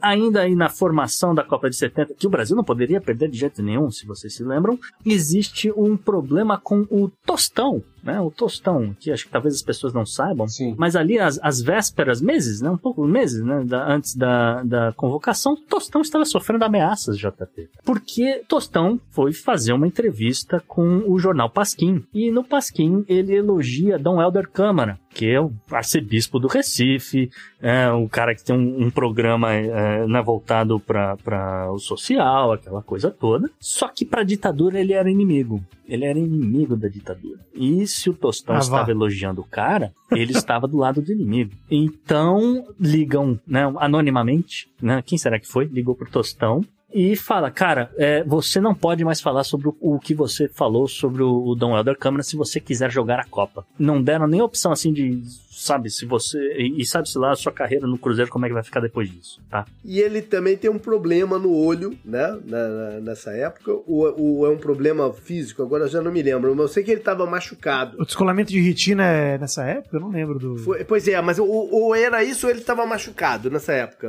Agora não me lembro. Mas eu sei que eles levaram o Tostão mesmo machucado na esperança que ele pudesse jogar e ele jogou. né? E aí até isso cria uma, uma, uma mística que por Copas a fio a gente sempre levava um jogador machucado, né? Porque dava sorte, porque deu sorte com o Tostão. Eu acho que já era o olho. O, o olho, se eu não me é, engano, é, ser. 69, se eu não me engano. É 69. Já, é, já era um problema velho, inclusive. É que foi um problema muito sério. E ele ficou meses ameaçado de, De interromper a carreira, né?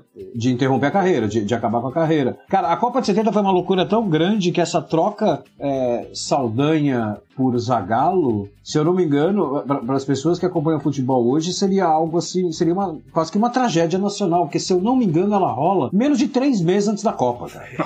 É, é muito perto da Copa, se eu não me engano. Bem em cima mesmo. Bem... E a própria escola, a história de escolher o Zagallo tem muito mais a ver com contato dessa geração aí, enfim, do João Avelange e todo mundo com o Zagallo como jogador do que com a carreira dele como treinador que tava começando, né, no fundo. Então não Exato. era, imagina que, sei lá, o pessoal convocasse, mandasse o Tite embora agora, sei lá, em julho e chamasse o Rogério Ceni para treinar a seleção, do nada. É. A pedido do presidente. Há três meses, há É. três meses da Copa do Mundo. É, do é. presidente, que é algo diferente. É mais ou menos isso, é. É, não, mas aí eu acho que tem, que tem o dedo do Avelange mesmo, o Zagallo. Não é do presidente, é do Sim, Avelange. do Avelange. De forma indireta, JP, pelo amor de Deus. Sim, sim, sim. Conhecia o, o Avelange das Copas e foi uma pensão. Pô, o cara sabe como é que funciona o negócio aí, né? Vamos, vamos levar ele. E só lembrar que o Dadá foi pra Copa, né? No final das contas, ele acaba levando o É, o Médici, ele queria, ele não queria o Dadá na Copa, ele queria o Dadá no time. Uhum. É, né? é. Ele queria o Dadá no time, que ele gostava do Dadá. E ainda falando com relação a questões de ditadura, né? Essa seleção militarizada que o, que o Brasil acabou montando, ela vai enfrentar um combinado de Brasília, né? Justamente, ia jogar lá no. Acho que já era uma Mané Garrincha, inclusive. Ah, e o Médici, JP, vai convocar um sujeito chamado Henry Kissinger, que se dizia extremamente fã do futebol, extremamente um grande fã de Pelé e queria assistir a seleção brasileira. Então, Médici convoca Henry Kissinger para assistir o jogo do Brasil. E o Kissinger já tinha uma viagem marcada para o Brasil porque ele estava muito preocupado com questões ligadas a direitos humanos. porque parece que tem ac- acontecendo umas coisas meio esquisitas na década de 70 no Brasil. Mas de qualquer forma, né, a, a seleção ufanista, né, uma seleção que estava ali eh, representando o que tinha de melhor no, entre aspas, milagre econômico. A gente sabe que não tem milagre nenhum, foi na verdade era só um momento essa seleção, ela eh, tá começando ali a ficar né, preparada para ir para a Copa, etc. E ah, acontece uma coisa no Brasil, né? O embaixador alemão, o Ehrenfried ah, von Holleben, ele vai ser sequestrado. E ah, o regime militar vai dar um jeito, né, de resolver a situação, dizendo que, olha, esses esquerdistas que estão causando essa coisa de sequestro no Brasil, vocês estão, na verdade, afetando o psicológico da seleção brasileira. Então, se a seleção perder a Copa, a culpa é de vocês, esquerdistas. Imagina a preocupação do Carlos Alberto, né? Com, com o embaixador alemão. né? Exatamente. não, não tava dormindo à noite. Carlos Alberto nem dormia na concentração. Nem dormia, é. Exatamente. Mas, na verdade, o que, que o governo estava fazendo? Ele estava colocando a opinião pública, né? Que estava, sim, essa sim, de fato preocupada com o raio do embaixador alemão, Rob, porque, pô, é- a, a gente quer ver o Brasil ser campeão em 70, entendeu? Eu- não pode nada estar atrapalhando este grande time, etc, etc. Ah, e você, e não, você pode fazer até a, a analogia, né? Ah, como é que o, a- o povo ia cair num negócio desse? Claro que, claro que isso ia afetar, Sim. né? Se o pessoal acreditou na ma- mamadeira de piroca, não ia acreditar no negócio desse? Exato, ia exato. acreditar. É, não, não tinha nem zap para desmentir, não tinha, né? a- a fact-check, essas coisas, né? Nem, nem tinha como ter, né? Depois do AI-5, né? Isso aqui é verdade. Ah, o fato é que o Brasil vai à Copa. Cara, a Copa de 70 é um primor do futebol, né? Acho que ela ainda é considerada a maior Copa de todos os tempos. Ela tem a maior defesa de todos os tempos. Ela tem os gols que o Pelé não fez. Sim. Ela tem aquele que é considerado, pelo menos era até a final da Copa passada, agora que acabou de acabar, o maior jogo da história das Copas, que é a semifinal Alemanha e Itália. Ela tem a maior cotovelada da história das Copas. Pô, é a maior Copa da história, cara. Eu acho que até tem outra coisa também, né, Rob? Essa, a bola de futebol que a gente usa como símbolo é até o start de 70. É a bola de 70. Acho que é a Copa que é a, é a primeira Copa colorida, é a Copa que definiu Copa do Mundo como esse evento grandioso também, acho que foi 70. Cara, na- na- logo depois da, da época do Pelé, eu sigo o Barcinski, aquele jornalista. E ele falou um negócio muito pertinente na, na época da morte do Pelé. Ele, ele, postou algum vídeo da Copa de 70 e ele falou "Ó, que daí eu fui checar, é verdade. Ele fala assim: a qualidade de imagem da Copa de 70, da Copa de 66 para a Copa de 70, ela é um salto de 20 É anos. bizarro. Você, você vê as imagens da Copa de 70 e você vê as imagens da Copa de 66, a Copa de 66 parece que ela é nos anos 40, cara. Ela só é colorizada, né? Mas assim, então ela, ela- ela é uma Copa que as imagens também já causaram um impacto muito maior. É, é, a, é a qualidade da imagem, não é exatamente as cores, é a qualidade É, da imagem. exato, exato. Eu acho até que ela passou no Brasil em preto e branco. A gente Acho que veio sim, acho que é, sim. A gente veio a ver as imagens dela colorida depois, porque ela foi gravada já na tecnologia. Isso. Mas ao vivo ela passava em preto e branco. É, ainda assim a diferença de imagem era brutal, é isso aí. Mas, cara, fazendo um paralelo bem rápido aqui, eu era moleque na Copa de 94, eu tinha 18 anos, 17 anos. Cara, a qualidade das imagens da Copa de 94, e aí eu tô incluindo, inclusive, ângulos de câmera diferentes, aquela câmera em né? cima do campo. Cara, a Copa de 90, ela parecia ter sido nos anos 60, cara. Ah, desculpa, é, a de 90, né? Então, de vez em quando você tem esses saltos, e a de 70, ela calhou de pegar um salto desses também. Uhum, uhum. Ou seja, ela É ficou mais impactante ainda. E junto a isso tudo, o que de fato foi um super time. E é, que, que, que fez grandes partidas, que fez lances antológicos. Eu tava, eu tava semana, semana passada, não, acho que foi no Réveillon. Eu passei na casa de um amigo meu que. Ele nasceu aqui, mas de família argentina. E o pai dele tava lá e a gente tava falando de futebol, então não sei o quê. E o pai dele, argentino, ele falou: Mas o melhor time que eu vi jogar ainda é o Brasil da Copa de 70. Entendeu? E, e era de fato um time que ficou na cabeça das pessoas. Ele marcou o lugar lá. Eu li uma entrevista do Gerson, acho que era do Gerson, e o Gerson fala que o time de 70 vai ser sempre o maior, ele vai ser o maior time da história para sempre, ele nunca vai ser batido, e ele dá um motivo, eu achei maravilhoso, ele fala assim, a razão é porque toda vez que surge um time bom, as pessoas comparam com o Brasil de 70. Então assim, vamos dizer que daqui a 10 anos vai surgir um time maravilhoso. As pessoas não vão perguntar qual time melhor, esse ou aquele Barcelona do Messi? Não, o Barcelona do Messi já ficou pra trás. É, esse ou o Brasil de 70? Então vai ser sempre o maior, ele virou a referência. Por mais que seja outro jogo que joga hoje em relação à à década de 70, mas ainda ficou, né? Virou a referência, virou a referência. E, e com relação ao, ao Pelé, Vidani, o que, que você pode falar sobre a década de. sobre a Copa de 70? Cara, acho que o Pelé fez tudo nessa Copa, né? O Rob começou a falar. Acho que não tem nada que o Pelé queria fazer que ele não fez. O que ele fez de gol, de assistência, de gol perdido. O gol a meia-lua que ele dá no goleiro sem tocar na bola, talvez seja o lance mais icônico, sim. Que eu lembro de futebol quando eu penso, caraca, o cara inventou isso, ele tirou isso do nada, não existia isso no futebol. É. Então acho que, e assim, é, eu acho legal que é, eu tava vendo, por conta até do. A gente gravou um Nerdcast sobre Pelé, eu gravei, fiz especial no, no Pol- Peladranet, que é no podcast de futebol também. E aí eu tava vendo muita entrevista, cara, do Rivelino, dos caras da época. E, pô, o Rivelino fala, é, numa entrevista que ele dá pro André Henning, duas coisas. A primeira é. Ele, eh, o André Henning pergunta se o Pelé era diferente mesmo pro Rivelino. Eu falei, Cara, é muito diferente. O Rivelino até brinca falando, né? Pô, eu não era burro, André. o Rivelino falando isso pro André Henning, né? Pô, não era burro, é foda, né? Porque meu pai, o ídolo dele é o Rivelino, por exemplo. E aí, o Rivelino falou, pô, não era burro, o Gerson não era burro. A hora que o Pelé chutou a bola lá de trás do meio campo, contra a Tchecoslováquia, a gente começou a xingar ele de tudo que era nome. Assim, foi imediato. Falou, caralho, você não tocou. Aí a gente olhou pra bola. Aí nós vimos o goleiro fora. Aí eles ficaram torcendo. Ele falou, cara, nem sei se eu torci pra bola entrar ou pra ela sair. Eu só fiquei olhando. Porque Que é genial, bizarro. Ele falou, cara, e aquilo era o Pelé achando que ia ficar cego, né? Que tinha a história lá da época de 70.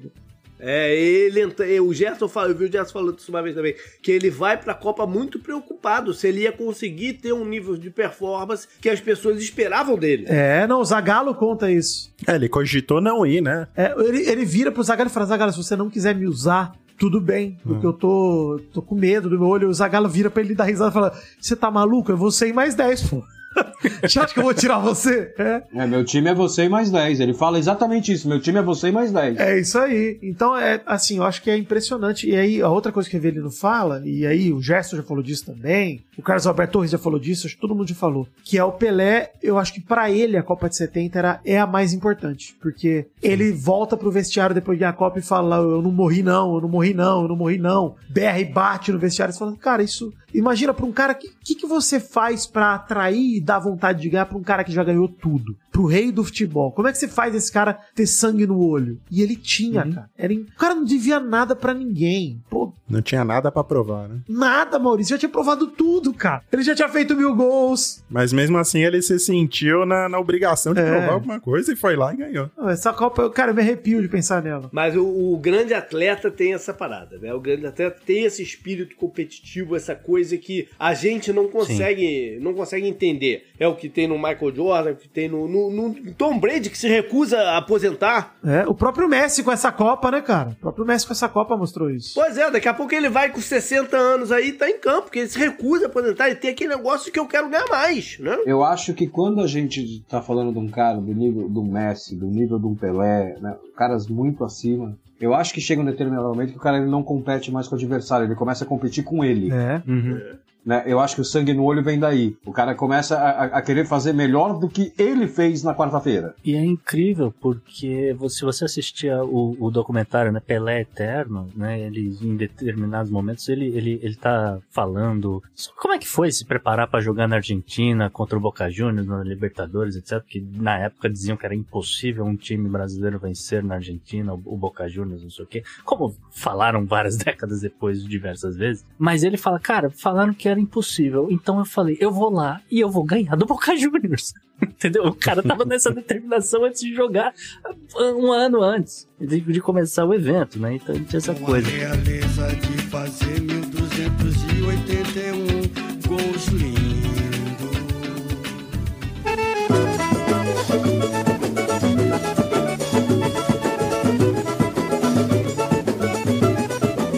Quem é aquele moço com a bola no pé? O Rei Pelé. Eu perguntei quem é o moço com a bola no pé? É o Rei Pelé. A bola lhe deu dinheiro, lhe deu nome, lhe deu fama. A bola lhe colocou entre os maiores dos homens. Quem é o moço com a bola no pé? Agora eu quero, eu quero jogar aqui na roda, né? Fazer um- uma inversão, porque é uma coisa importante que a gente falou aqui da, da ditadura. Né? A gente sabe, né, o que está acontecendo no Brasil, questões de tortura, etc. Mas eu queria perguntar às pessoas porque é o seguinte, né? O, o, o jogador, ele tá lá jogando, etc. Mas ele, ele não é burro, né? Pra usar o que o Vidante falou. Ele sabe também mais ou menos o que tá acontecendo, né? Nos bastidores, ele ouve as notícias, etc. Então eu queria saber de vocês se com relação, vamos dizer, movimentos políticos ou coisa do tipo, eh, Pelé, Pelé foi omisso ou ele estava se sentindo oprimido? Tem um documentário do Netflix muito bom, hein? O documentário de 2021 chamado Pelé. E acho que é a primeira vez que eu vi o Pelé tocar nesse assunto e que eles abordam isso. Eu acho que o Pelé era assim, não vou tirar o lado que era confortável para ele também ser ídolo e não e poder deixar isso de escanteio. Deveria ser confortável, assim, tentando tirar a mística toda do cara e pensando no ser humano ali. Tipo, não vou fuçar nisso aí não, porque, pô, tô sendo exaltado aqui. Todos meus amigos aqui, colegas, sei lá, imagina o cara olha pro lado pra sociedade, pra forma como trataram Marighella, como trataram os pretos naquela época, e ele fala, pô, é, eu sou bem tratado aqui, vou ficar na minha. Eu acho que era, tinha um pouco de conforto aí. Ao mesmo tempo, a seleção brasileira, a gente falou, foi panfleto da ditadura. Foi mesmo. E a própria música, né? O Eita Esquadrão de Ouro. Putz, isso era hino da ditadura mesmo, não era? É, 90 milhões de ação. É, 90 milhões de ação e tudo mais. Então, eu acho que tem ali uma omissão, mas eu acho ela justificável por isso. Porque eu acho que ele devia viver no medo também. Tipo, se eu enfrentar, o que, que pode acontecer comigo? Então, É, cara, é. eu nunca vou criticar um cara que era vítima desse governo também, porque, afinal de contas, ele vivia nessa sociedade, ele colhia os frutos disso também, negativos os frutos no caso, né, as consequências. Então, mas acho que o Pelé, sendo o Pelé, talvez ele não tinha dimensão do quanto ele poderia ter colaborado. Talvez. Ele não tinha essa Talvez. dimensão. Eu acho que É, com eu certeza ele é. não tinha essa dimensão. Porque se ele rever as coisas que ele conquistou e o alcance que ele teve hoje, ele vai ter uma dimensão muito maior do quanto ele representava. Ele fala isso no documentário que eu citei, mal. Ele fala que ele tinha medo mesmo. Então, assim, é. E até na cabeça do cara, né? Até como pessoa, o cara amadurecer pra chegar num, num pensamento desse. Eu vejo assim, sem querer fazer uma passação de pano pro Pelé na época dele, mas era muito mais difícil ele se manifestar nesse sentido do que é pro jogador de hoje em dia. E você vê o jogador de hoje em dia, sabe, se aliando a umas coisas tão nefastas e, e grosseiras que você vê o cara completamente desligado da realidade do país dele. E o Pelé, pra ele ter essa consciência, é porque ele tinha noção das coisas que estavam acontecendo. Quando ele faz o milésimo gol e o pessoal mete o pau nele, porque ele fala das criancinhas e tal, cara, era a realidade que ele tava enfrentando, era a realidade que ele via. Era. Aquilo foi forte. Aquilo pra época foi forte. Foi forte, Bem foi forte. Tanto é que Porque- é discutido até hoje, né? Se foi hipocrisia, se não foi, foi forte. Ele via criança indo lá pra Vila Belmiro pedir comida pra ele, porque eles não tinham que comer. Uhum. Então ele tava falando aquilo porque era a realidade do cara. Então, sabe? Então ele não se omitia. Era uma questão de saber a dimensão do que ele tinha, do no nome Pelé, do que ele representava, e, e a realidade dele, Aham. né? Então, não dá pra criticar muito nele nesse sentido. Eu acho que, puxando direto da pergunta do Gustavo, eu acho que oprimido ele nunca foi. Né? Ele, ele tinha uma blindagem muito grande, o Pelé. É, se, se foi, não foi diretamente e, e não foi. é, tipo, até onde eu sei, o Pelé nunca foi ameaçado de nada pelo governo. Né? Agora, cara, pegando o que foi falado aqui, pensando em termos de alcance dos jogadores hoje, né? Hoje, vamos dizer que eu sou um jogador de futebol e eu sou contra um negócio que o governo fez. Uhum. Cara, eu vou no meu Instagram e posto. Tenho lá meus 8 milhões de seguidores, 10 milhões de seguidores. O que, que o Pelé ia fazer? Ele ia convocar uma coletiva de imprensa pra falar mal do governo? Mas talvez aí que tá. Aí deixa eu amarrar isso tudo assim. Talvez ele não soubesse como fazer. Pode ser. Aí que tá. Ele pode não ter sabido, não, Uhum. né? Podia não ter pessoas em volta dele que, que, que falar, tipo, ao contrário, ele tinha pessoas que controlavam a carreira dele e tal, não sei o quê. Mas é, ele talvez não soubesse. E a maneira dele de fazer era é, ser um cara que tivesse uma imagem limpa pra mostrar, olha aqui, tá vendo? Eu sou preto e, e posso ter uma, uma imagem limpa, posso ser um cara legal, posso, entendeu? Talvez Perfeito. ele queira ter sido um líder por- pelo exemplo e, e não soubesse como fazer. De certa forma, o Michael Jordan é assim nos Estados Unidos também. É, ele é meio quieto. Né? Se você vê o, o- o- a série dele lá, o, o Last Dance, tem um episódio específico que é sobre isso. E ele fala, cara, eu não sabia fazer de outra forma, entendeu? Eu só sabia jogar basquete, entendeu? Então, é, é- é- às vezes, cara, usou isso. personalidade, a, pe- a pessoa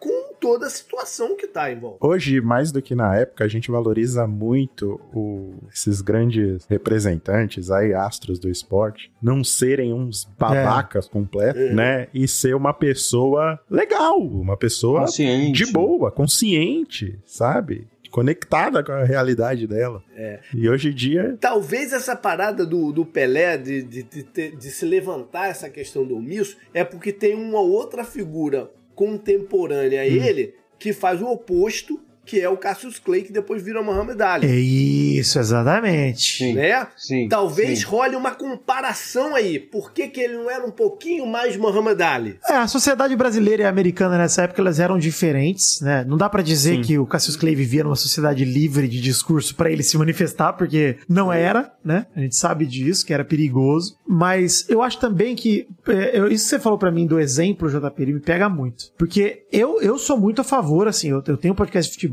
cara, vai completar 11 anos agora, começo de final de janeiro, e eu sou muito adepto de cobrar, sim, cara. Acho que figura pública tem que ser cobrada por opinião, tem que se manifestar, não pode ficar escondido. Acho que a gente tem que sempre dizer, pô, bicho, você é milionário aí, não fica no conforto dos seus carrão aí da sua casa, não. Bota a boca no trombone. Por exemplo, eu tô, o Maurício sabe o quanto eu sou fã e apaixonado de Cristiano Ronaldo, por exemplo, por Cristiano Ronaldo, sou um homem delicioso, saboroso, mas, cara, eu acho ele ter ido pra Arábia Saudita uma decisão totalmente, cara, Hipócrita, né? hipócrita assim, não só pelo É o atleta, É o mínimo que mas pelo, pe- pelo país, cara, que ele tá indo. Pela, pela, É é uma decisão é, equivocada, pela né, normalização de uma cultura que, cara, tá oprimindo um povo ali. tá- É, é, é dar um exemplo ruim, cara.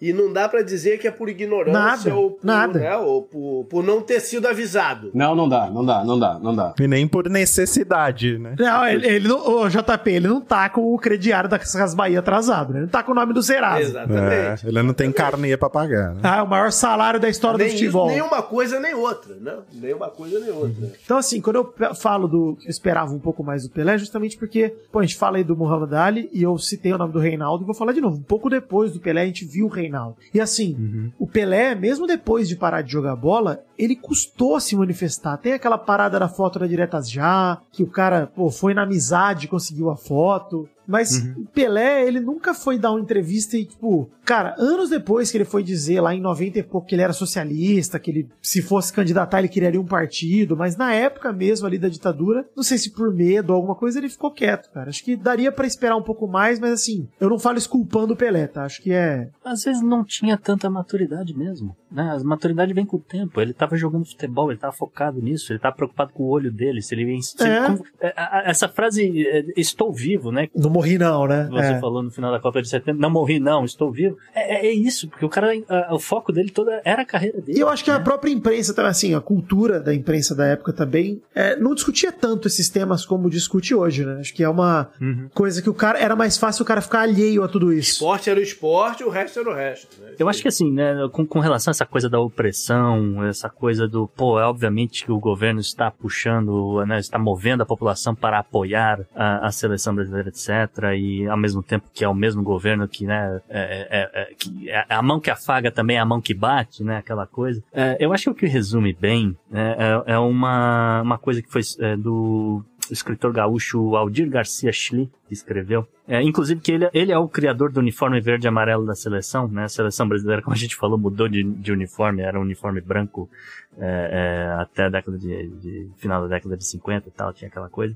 E ele foi convidado por um amigo jornalista, né, a assistir a Copa de 70 pela TV, né, na, na casa do cara, tal, né, a partida Brasil e, e- e Inglaterra, né. E ali, assistindo o jogo, tinha pelo menos mais três pessoas que seriam, assim, da alta cúpula do, do PCB, o Partido Comunista Brasileiro. E, ou seja, motivos não faltavam para odiar a ditadura, tá certo? E aí, bom, começa o jogo, aquela coisa, e o que o, o, o cara conta, né, é o seguinte, que quando o, o Jair fez o gol, né, o Osmar, que era um cara que tava ali no meio, puxou o revólver e descarregou na rua e estava gritando, puta merda, como é bom ser brasileiro! Porque realmente era, né, pô, realmente tem esse problema com a ditadura, etc. Só que esse time é, é- é uma parada de outro nível, né? É, faz a gente ter realmente uma alegria, uma coisa diferenciada e esquecer a desgraça que tá o país. Vem então a década de 70. E logo no começo, é, ele diz que acabou a fase dele de seleção brasileira. Não exatamente a carreira dele. Ele, ele parou, ele não jogaria a Copa seguinte, mas, mas Ele se aposenta em 71. se aposenta para a seleção. seleção. Mas ele, ele, ele continua jogando um pouco mais Joga no Santos até 74. né? até 74. Aí sim ele se aposenta. Mas, não, mas foi uma aposentadoria breve. Sim. Dura oito meses, acho, né, JP? É muito curta. É, teve uma confusão aí de grana também, que ele tomou um- um- uma rasteira de um empresário, alguma coisa assim, juntou tudo e ele aceita um convite pra vir desbravar o mercado americano. Tem, tem uma história por trás disso, né? Eu lembro que o. Cara, eh, falam com a filha do Geisel, se eu não me engano, e é ela que vai falar com o Pelé pra convencer ele, enfim. Tem, um, tem toda uma questão de envolver o governo pra convencer o Pelé, porque o plano dos Estados Unidos era, cara, transformar os Estados Unidos, o futebol lá, em outra parada, né? Então, os caras queriam isso e pra isso o Pelé era. Assim, não só o Pelé, né? Beckenbauer. Pô, o Cosmos é absurdo. Não, é, é. é, é. Beckenbauer jogou, acho que o Cruyff jogou também por lá. É, vários, o Carlos Alberto foi pra lá, vários jogadores foram pra lá. durante Os caras envolveram até período, diplomacia né, política mesmo pra levar o Pelé, o Pelé pra lá. Esse era o ponto. Né? Exato, exato. E aí começa numa coisa muito interessante na parte de marketing, que é que o Brasil compra os direitos de ver o, o, o Pelé jogar nos Estados Unidos. Né? Isso Bizarro. era não tinha no Brasil se querer ver o outro campeonato, né? Você mal via os campeonatos do, do, Pois do é, próprio né? na televisão, mas não. A gente, é, as os caras viam, sentavam lá em frente à televisão pra ver aquelas peladas lá dos Estados Unidos, que apesar de ter esses jogadores todos, eram umas peladas no campo sintético, a bola pererecando pra todo quanto era lado. Mas ainda assim, o Pelé jogou Você tanto fez mais 200 que gols. ele, que ele se transforma. Esse negócio de superstar, faltava uma vírgula aí, né? Faltava os É, Estados. Unidos, que é um país que consegue, de fato, transformar essa, essa questão do, Hum. do superstar numa outra parada, não? É, exatamente. Acho que o Pelé, ele alavanca, tanto tem várias anedotas desse período, né? Dele conversando com o presidente dos Estados Unidos, o presidente falando, cara, eu sou o presidente dos Estados Unidos, você não precisa se apresentar não, que você é o Pelé, todo mundo sabe quem é você, esse tipo de coisa. O Reagan, né? Isso é com o Reagan. E aí, enfim, tem várias outras dessas, né? Dessas anedotas do Pelé pelo mundo afora depois disso, que ele realmente, aí acho que ele vira o rosto mais conhecido do mundo, realmente. Aí vai fazer filme, né? Pra afinal de contas, tá Estados Stallone. Unidos, né? Vai, vai fazer filme com o Stallone, né? Pô, é, é uma outra parada quando é, os Estados Unidos tá envolvido no negócio, né? Uma coisa era fazer pôr na chanchada aqui, né? É, é. Eu ia dizer, eu ia dizer contrato vitalício com marca de refrigerante, contrato vitalício com um monte de coisa. Cartão de crédito, uma, uma série de uma série de paradas, né? O Pelé é o primeiro ídolo, né, de verdade, assim, desse tamanho. O Pelé não, tem, não tinha só. O primeiro idol de K-pop, Maurício, dá pra dizer que o Pelé é. Sim. Até isso ele inventou, né? Não, não. Você tá saindo do esporte porque aí tem os Beatles. ah, mas é, acho que o Pelé é verdade. Ah, né? Exato. sim. Acho que o Pelé é maior que os Beatles também, É mas. problema de gravar com o Rob, ele vai, ele vai defender os Beatles sempre. Sempre, sempre. Tanto é que os Beatles têm o lance de que eles foram para os Estados Unidos num lance muito bem pensado. Porque toda banda inglesa que ia para os Estados Unidos não decolava. Quando voltava, tinha sido esquecida na Inglaterra. Então os Beatles eles traçam um plano que é assim: nós só vamos colocar o pé nos Estados Unidos quando a nossa música, quando alguma música nossa estiver em primeiro nas paradas. O- por quê? Porque daí a gente vai, vai bombar lá e com sorte a gente não vai ser esquecido na Inglaterra porque vai ecoar. Que a gente ainda é número um, né? É, exato. Mas, cara, então. É, eu não tô falando isso aqui ao acaso, não, né? Que vocês estão falando, porra, a, a coisa só decola de verdade quando você vai para os Estados Unidos. Pros Beatles, sempre foi um plano.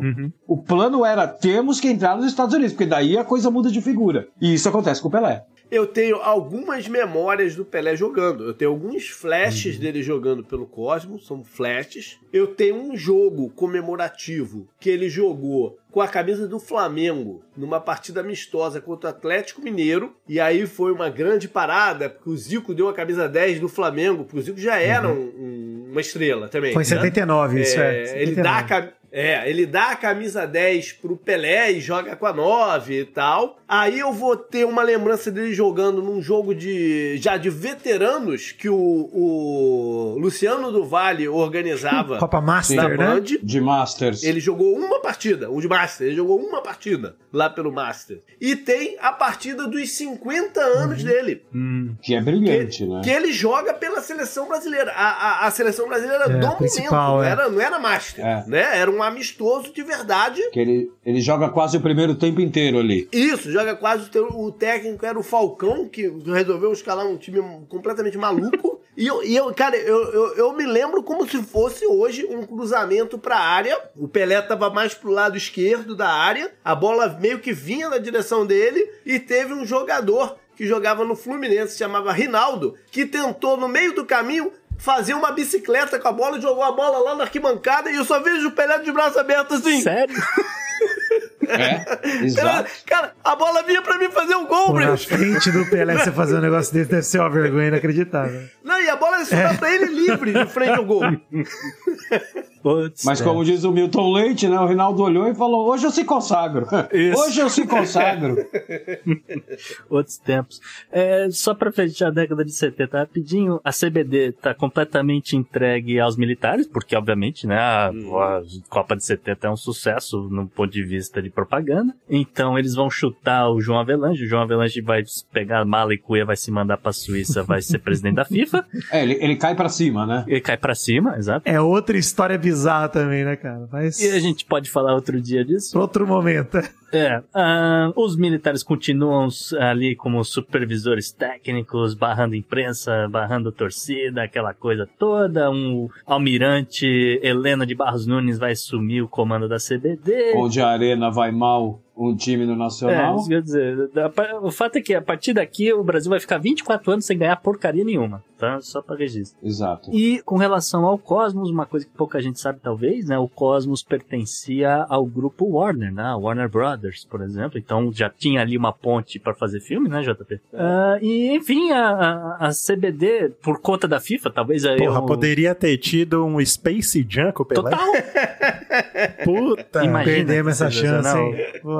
Que seria coisa, né? sensacional. Perna longa e Pelé, pô. Puta. Aí era só reproduzir esse lance do. do... Quem que era, JP? Era- Foi Rinaldo? O Reinaldo. Reinaldo? O Reinaldo. Era só reproduzir com o Patolino, cara. O roteiro tá feito, o roteiro da cena tá Realmente. feito já. Isso tem muita cara de Patolino, Patolino. com certeza ia tomar um tiro na cara e perder Isso. o bico. E, bom, e aí também, né, João Avelange na, na FIFA, ele vai sacanear com a CBF, porque ele vai falar, não, olha só, você é, é confederação, só pode ser de futebol, você não pode cuidar de outros esportes. Então a CBD acabou a mamata de cuidar de todos os esportes do Brasil, vai realmente a CBF se separar da coisa, nasce o COB, assim por diante, etc. Mas é basicamente isso que fecha a década de 70. Uhum, beleza. Então, na década de 80, Pelé está aposentado, né? Realmente agora nem, nem pelo Cosmos ele tá jogando, mas Tá fazendo filme. Fazendo filme com Pelé- com o Stallone nessa época. Na década de 80 ele ainda tá, tá, tá ali, né? Ele ainda é o popstar, não sei o quê. Então ele vai é, ter alguns casos interessantes se vocês quiserem entrar na vida pessoal do Pelé, mas talvez a gente não precise mencionar. Onde está?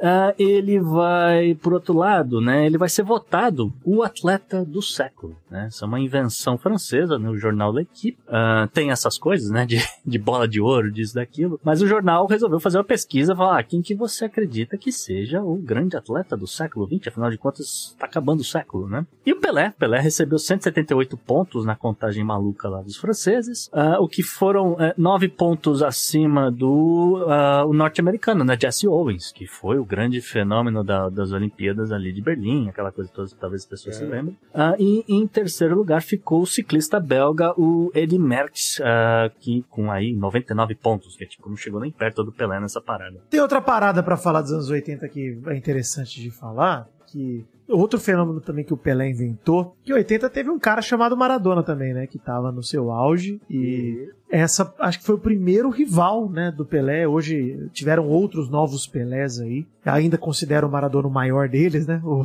o maior rival que ele já teve. Até pela história de carreira, né? O Maradona teve uma carreira muito mais curta que a do Pelé, se for parar pra pensar. Rival que você diz, na verdade, é rival pelo, pelo o posto de melhor jogador de todos os tempos. Isso, exato. é. E assim, Eu nem acho que ele rivaliza proporcionalmente no, no talento, na qualidade, nem nada, nem na quantidade de títulos, nem nada. Vidanes, eu diria, inclusive, que eh, o Maradona teve várias carreiras, o Pelé não. Acho maldade, mas é isso aí. Desculpa, eu tinha que fazer. Mas eu acho realmente que o Maradona. Cara, eu sou fã absurdo do Maradona, assim. Acho que ele. Pra, eu nasci depois dele também, eu só vi ele em 94 um pouquinho e já era daquele jeito, né? E trágico. É, não, ele- eu, eu já vi o Maradona. O Maradona era o cara que me fazia sentar na frente da televisão no domingo pra ver uma coisa que não era o Flamengo, não era o campeonato. Eu ia ver o Maradona, entendeu? Jogar lá no campeonato italiano. Absurdo. É isso aí. Não, e, e acho legal de falar isso, porque o Pelé, ele tava, né, obviamente em 80, ele tava focando em bicho, fazer filme com trapalhões e, e virar. Cantor. É, né? cantar, Cantor, isso aí. Que tra- tragédia, inclusive. Talvez a pior parte Sim. do Pelé. Pelé, Oi, canta um negocinho pra gente. Canta. não dá pra me cantar, Elisa. Eu não tenho voz pra cantar. Mas canta, Pelé. Me disseram que você toca violão tão bem, meu filho. Todo lugar que eu chego, todo mundo quer que eu toque violão. Mas canta pra mim. Eu vou dizer pra você por que que não vou Por que que foi? cantar. Então Ah, presta atenção. Por que que foi? Outro dia me pegaram de surpresa. Me deram violão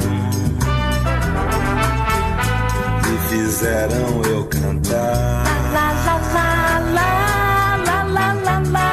Eu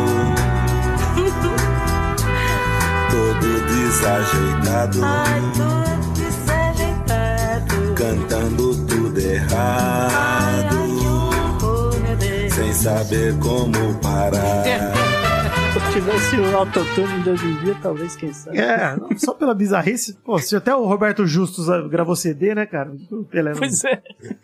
Mas eu acho, eu acho legal citar o Maradona aqui, porque justamente, pô, o Pelé, assim como o- a, a seleção de 70, a gente falou que virou aquela seleção comparativa, todo ano surge um novo Pelé, ano sim, ano não, aí passa a época, e, pô, agora é o, o Zico, hein? Será que ele passa o Pelé? Pô, foi, foram surgindo candidatos, Ronaldo Fenômeno, etc.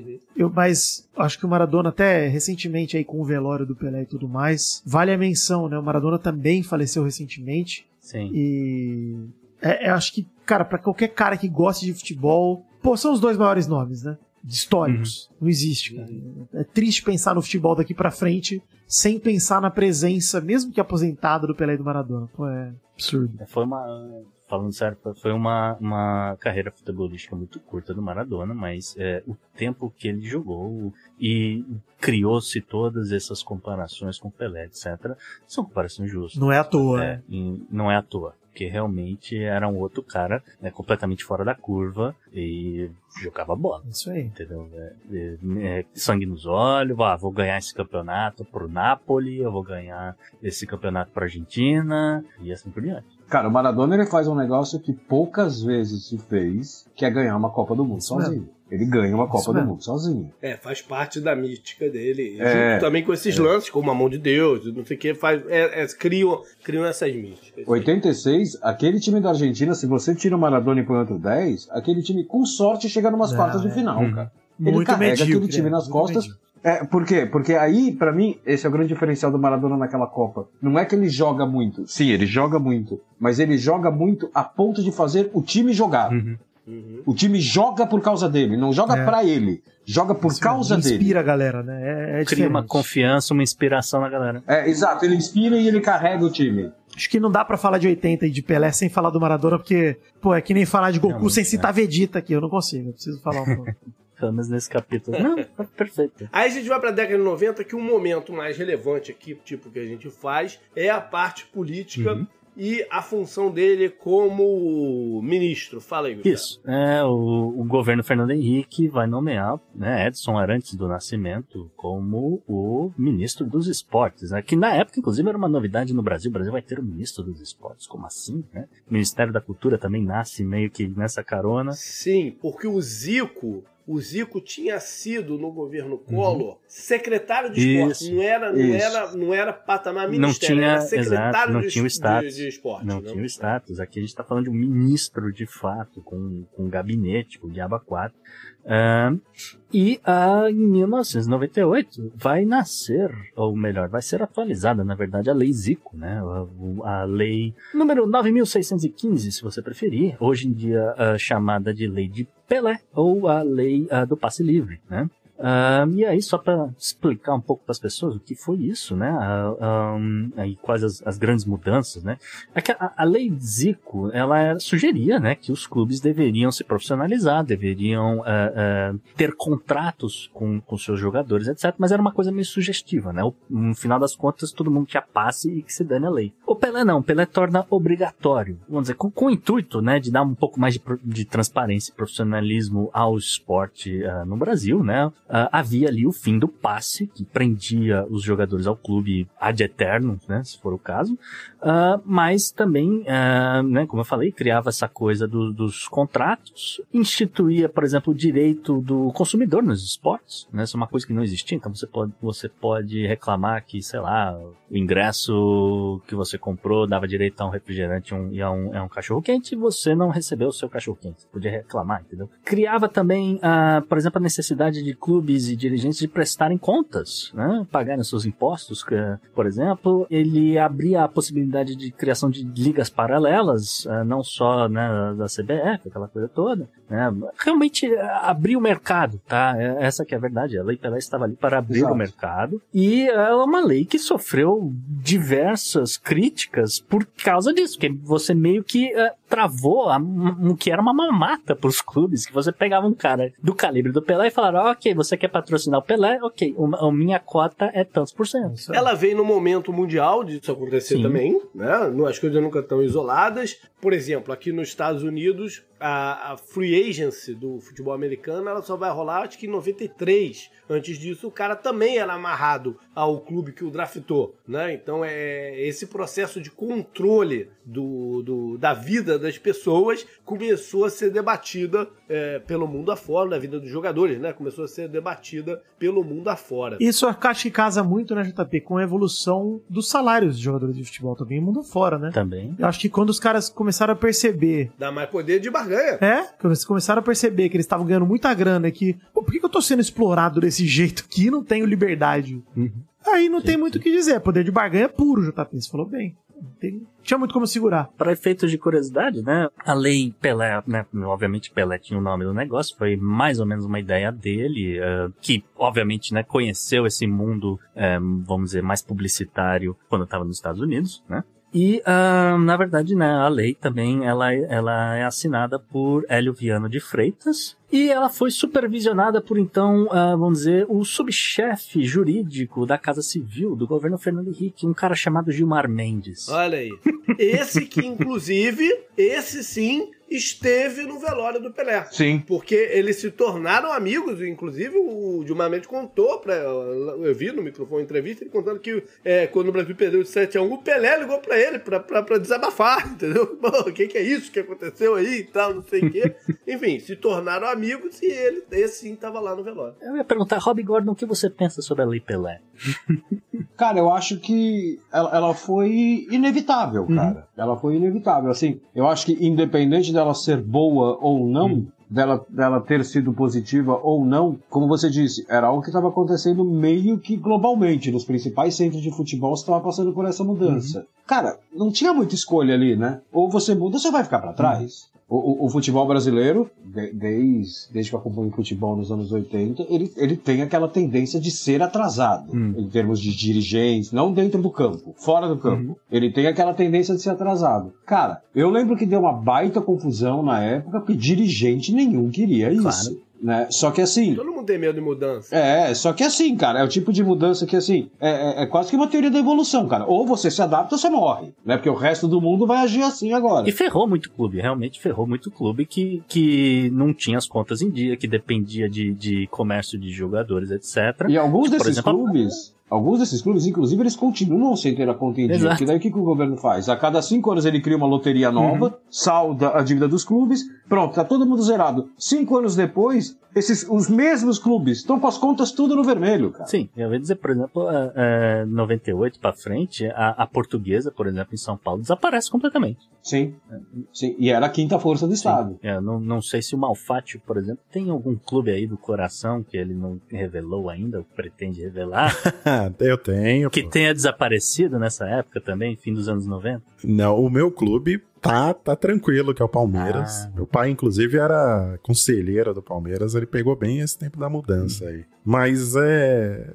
Eu acho que foi uma. No fim, acho que foi uma coisa boa, porque obriga os, os clubes brasileiros, eles estavam acostumados a lidar da- de uma maneira muito a caralho, né? Eles faziam tudo. Eu acho que não tinha documentação de nada, era tudo feito na boca. Papel o que de devia. O que devia, sabe, entrar no bolso de dirigente, de grana, de transferência de jogador, devia ser brincadeira. Acho que se a gente visse os números hoje, a gente ia ficar assustado, que a gente não faz ideia. É aquela coisa, né? Se vocês soubessem o que acontece aqui, vocês ficariam enojados. Cara, tem, é, tem, tem, tem uma história do Eurico Miranda, que o Eurico Miranda, ele, ele dá um escândalo, ele dá um chilique na imprensa, porque ele foi assaltado na frente da casa dele, numa quarta-feira à noite, 11 horas da noite, e roubaram o dinheiro do jogo do Vasco.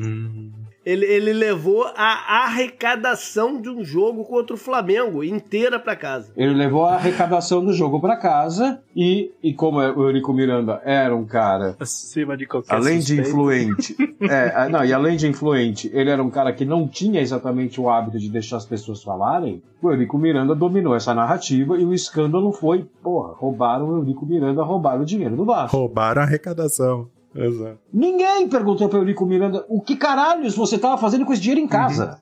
Por que, que você levou esse dinheiro pra sua casa?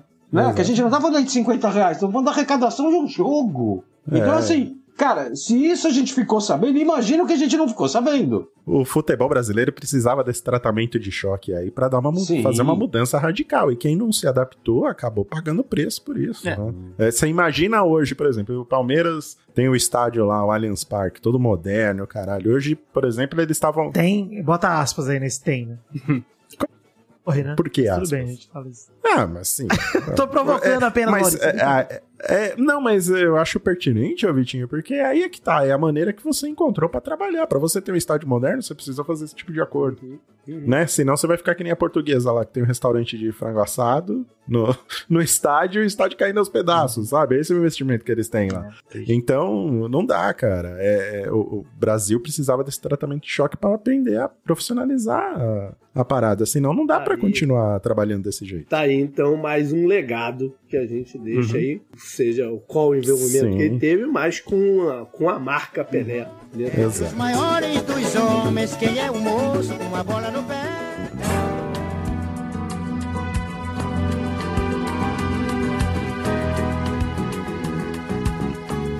Para estufar esse filó, como eu sonhei. Só se eu fosse o rei.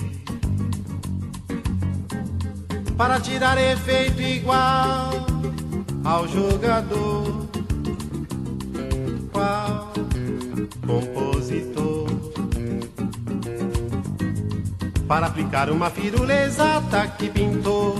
Assim tá caminhando ao final do programa aqui, e aí agora é hora de um depoimento pessoal, né, Gustavo? É, pois é, Rob, que eu acho que imagino que foi mais ou menos nessa época. Ou, ou- Na verdade, conta aí como é que foi o seu encontro com o Pelé. Cara, vamos lá. A partir de, do ano 2000, eu trabalhava com cinema e vídeo. Então, primeiro eu trabalhei numa, numa antiga revista de seriado chamada Sci-Fi News. E depois eu fui trabalhar numa revista de trade de mercado de videolocadora chamada Jornal do Vídeo. Que era uma revista que ela não vendia em banca. E, e apesar desse nome, Jornal do Vídeo, era uma revista. Porque ela tinha nascido como um jornal 20 anos antes.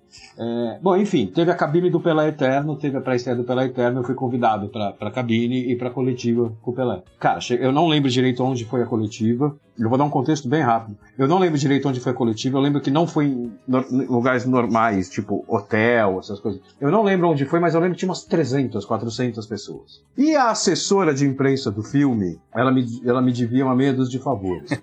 Ela só cobria filme nacional e ela me mandava às vezes umas fitas de, é, nacional, de filme nacional, de filme brasileiro. Puta, ela mandava um VHS ainda e eu ligava pra ela no dia seguinte e falava: então, o filme é uma bosta, cara. E ela falava, pô, não dá pra dar um jeito, os meninos lá do filme, pô, se fuderam pra fazer o filme. Eu falava, então beleza, então eu vou fazer uma matéria aqui informativa sobre o filme, contando a produção, não vou fazer crítica. E aí, cara, a hora que eu vi o Pelé na coletiva, eu catei ela pelo braço e falei: então, você tá me devendo um monte de favor. Vamos botar tudo num pacote, me põe cinco minutos lá pro cara. Pô, você tem noção do que você tá me pedindo? Eu falei, é claro que eu tenho, porra, senão eu não tava pedindo, eu sei quem é o cara. É, enfim, ela falou: ah, vou ver o que acontece. E bicho, passou duas semanas, três semanas, eu nem lembrava mais que eu tinha pedido pra ela. Eu já tava tocando a minha vida. Ela me liga e fala assim: o que, que você vai fazer amanhã? Eu falei: sei lá, não tem cabine, não tem nada, eu vou estar aqui. Dela, então não marca nada, que você vai almoçar com o Pelé na casa do Aníbal Massaí, Olha. que é o diretor do, do, do, do Pelé Eterno. Cara, a minha vontade era desligar o telefone e alugar um smoke. eu falei, cara, vai ser o dia mais importante da minha vida amanhã. né? Eu não sei como eu dormi nessa noite. Enfim, fui pra casa do Massaíne, era aqui nos Jardins, em São Paulo, meu, aquele mise-en-scène total, a casa tinha mordomo. Tá- Tava eu e mais uns cinco, seis jornalistas que eu não conheço, e eu conheci o pessoal de cinema, o mercado de cinema sempre foi muito pequeno, não sei se eram de esporte, não sei. Eu não conhecia ninguém ali. De repente o homem chega. Hum.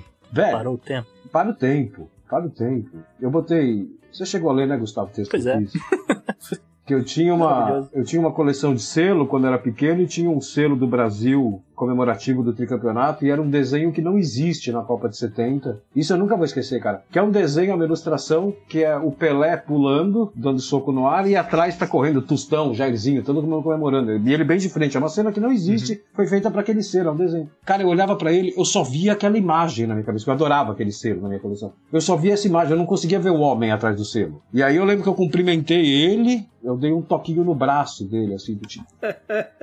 Ele, ele é real. Esse, esse homem existe, homem cara. existe, Esse homem existe.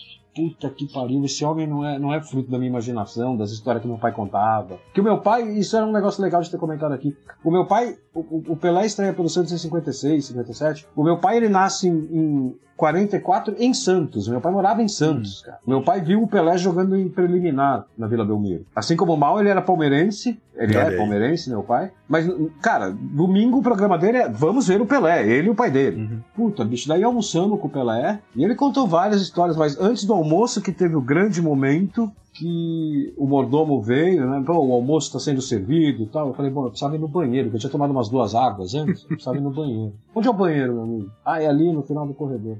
Cara, aí eu vou no, no- no banheiro, no final do corredor, abro a porta e tem uma pessoa lá dentro do banheiro. Ah, não. Cara, eu levantei os braços e falei. Você não, você não flagrou o Pelé Pelé cagando. Aí ia ser o auge. Não, não, cagando não, em pé, em pé. Eu falei, rei, desculpa, desculpa, de- rei, pelo amor de Deus, desculpa. Ele, não, rapaz, a culpa foi minha e não sei o quê. Eu fechei a porta e.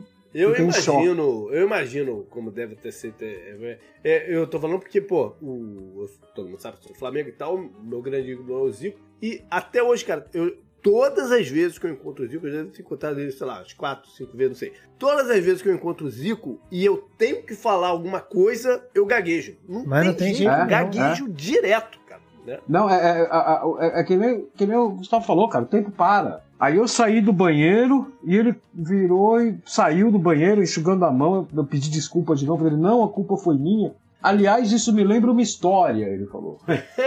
Falei, porra, conta aí então. Eu e ele ali, na porta do banheiro do Maçaí. Aí ele, ele virou e falou assim: quando eu tava com o Santos fazendo excursão, teve, teve um ano que a gente fez uma excursão pra Itália, que a gente foi jogar nos três, quatro jogos da Itália. Na Itália. E eu- a gente tava em Roma, eu tava num hotel em Roma, isso veio o mordomo e falou: Senhor Pelé, o almoço tá servido. Ele virou pro mordomo e falou assim: Peraí que eu tô contando a história pra ele. Cara, foi o dia mais feliz da minha vida, cara.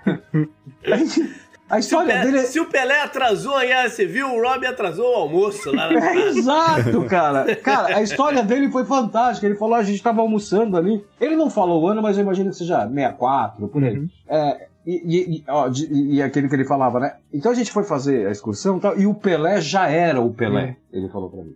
E aí a gente tava almoçando no, lobby- no, no- no restaurante do hotel, e aí todo mundo subiu. Aí eu virei pro Zito e falei, Zito, vai subindo, que eu já subo, que eu vou no banheiro. E aí o Zito subiu e ele foi no banheiro do hotel, do lobby do hotel. Ele falou, ele, cara, ele fazendo gestos pra mim na frente. Ele virou e falou, eu parei e comecei a urinar ali. Em pé. E aí entrou um homem no bar, parou na cabininha do meu lado, ali no, no mictório do meu lado, e começou a urinar. E de repente, o homem vira pra mim, que todo mundo dá aquela olhadinha pro lado. né? o homem, o cara virou pra mim E ele vira, ele falou, com o pinto na mão, mijando na minha direção e fala: Dio mio, Pelé! Ele falou, mijou, em- mijou em mim, cara! Eu Fiquei todo urinado. Bicho. Numa, numa proporção muito diferente, eu, aconteceu isso comigo com o Edward Norton. Você mijou no Edward Norton? É, mijei ao lado dele, lá no, no banheiro do, do, do ginásio dos Lakers, numa partida. Nossa! E aí eu olhei também pro lado assim e falei, caraca, do Norton, né? Mas não virei, não Ah, virei. ufa, que bom, que bom. É. Galera, pô, com essa história, cara, foi, foi, foi esse o programa, né, Gustavo? Não tem como a É. gente fechar Não diferente. precisa. Valeu demais aí a vocês a terem participado com a gente. É, Porra, é, obrigado o pelo Gustavo convite. falou lá no, no início, era essencial a gente fazer isso aqui antes da gente entrar com a quarta temporada do Pony, né? Temporada regular, né? É, pelo impacto que é o falecimento do Pelé, Uhum. a gente tinha que fazer isso aqui antes de, de voltar. Gustavo, agradecer, galera. Eu agradecer a galera, JP. É, então, aí, ah, vamos ver, vamos começar de novo. É, hum, Vidanes, é, muito obrigado por estar aqui e faça aí o seu jabá, você, o Mal, onde as pessoas encontram vocês e qual projetos vocês têm aí para 2023. Cara, brigadão pelo convite aí. Prazerzão gravar com vocês todos aí. Rob, Gustavo, JP. É, JP em especial, que a gente ouve há muito tempo, né, cara? Então, pô, foi muita alegria aí. É, cara, eu tenho um podcast de futebol já há 11 anos, o Pelada na Net. Vocês podem me encontrar lá semanalmente também. Pô, há 11 anos e nunca me convidou pra ir lá, isso. Pô, JP, eu jamais Olha pensei aí. que você me daria ouvidos, né? Mas agora estamos aí com esse, com esse contato. E, pô, estou com o Maurício lá no feed do Jovem Nerd também, com o projeto Mal Acompanhado, e vou deixar o Mal falar, porque ele tem o nome dele no negócio, não tem o meu nome, então ele que fale. Pois é, eu queria dizer que eu vi o post hoje, achei sensacional o trocadilho e queria saber sobre o que cargas d'água é aquilo. Então, isso aí é um lançamento do, do, do Jovem Nerd, né? Pela primeira vez do- do- na história de podcasts do Jovem Nerd. Vai ter um feed separado com um programa aí exclusivo chamado Mal Acompanhado, uma produção Jovem Nerd. E vai ser um programa que vai abordar diversos assuntos. Nessa, nesse início, nessa estreia, a gente vai acompanhar durante três meses o Big Brother. Então, quem quiser acompanhar o Big Brother aí, vai estar lá eu, o Vidani, a Mary Jo também, do Caneca de Mamicas. Vamos estar lá falando de Big Brother. E quem sabe eu não faço uma participação também, porque a galera acha que não, mas eu, eu me amarro em Big Brother. Olha aí! Ah, revelações desse programa continuam. Então, a gente já tem uma versão de Mal Acompanhado, vou dar até o spoiler aqui, sobre NFL. Eu já ia Olha te aí. chamar, JP. Agora Olha eu te chamo pro de BBB também. Tá vendo? Então é isso, gente. Mal acompanhado, procurem lá no Jovem Nerd. Em breve vai estar em todas as plataformas de podcast da sua, sua preferida. É só procurar lá que você acha. E é mal com U, tá? É mal com U. É, mal com o U, cara. É, é porque é mal É mal mesmo, mesmo. né? Mal. É. Mal acompanhado. Coisa Pra- ruim. Pra você em maus lençóis. É, Rob Gordon, você é um cara que tá trocentos projetos, acaba um projeto, começa outro projeto, o que, que você vai fazer aí em 2023 e onde as pessoas encontram você? Cara, vamos lá. Primeiro, meus projetos é mais fácil falar do Twitter, que eu divulgo tudo lá, né? Então já vou deixar arroba aqui, que é Rob Gordon underline SP. Cara, projetos 2023, eu já tô com o Word aberto aqui. Inclusive já tá tipo documento 19, que eu, eu não fecho Word, né? Eu vou dando Ctrl N e vou abrindo. Eu fecho uma vez por mês Word. Então, cara, é, para quem não sabe, eu, eu sou roteirista do canal Nostalgia, já faz cinco anos, não, sete anos já. E trabalho para outros youtubers, escrevo para séries também. Então, cara, entre, entre escrever ficção, que é um negócio que eu vou voltar a fazer em 2023, mas nem que eu, que eu me force a isso com, com autoflagelação, cara. eu vou arrumar tempo para isso, que eu sinto muita falta. Então, assim, meus projetos vão estar todos no Twitter sendo divulgados, cara. É, muitos eu. Escrever ficção é um deles, os outros é, é aquilo. Você me conhece, né, cara? Você, vê, você acompanha meu Twitter, Gustavo, você sabe. A coisa vai rolando e vai saindo. Sim, sim. é. Né? Quando não é uma coisa mais pessoal sua, da sua vida, etc., vem, vem cada crônica fantástica. eu- nossa, Ô, muito obrigado, cara. eu gosto, muito eu sou fã de você, Rob. Pô, muito obrigado, cara. Muito obrigado. Cara, já te contei que eu, que eu almocei com o Pelé? Porra, aí você vai ficar mais fã ainda. Meu Deus! Maravilha, cara. Valeuzão pra vocês. E galera, semana que vem, tamo de volta. Valeu, gente. Um abraço. Tchau, tchau. contrapé. Para avançar na vaga, geometria é o corredor.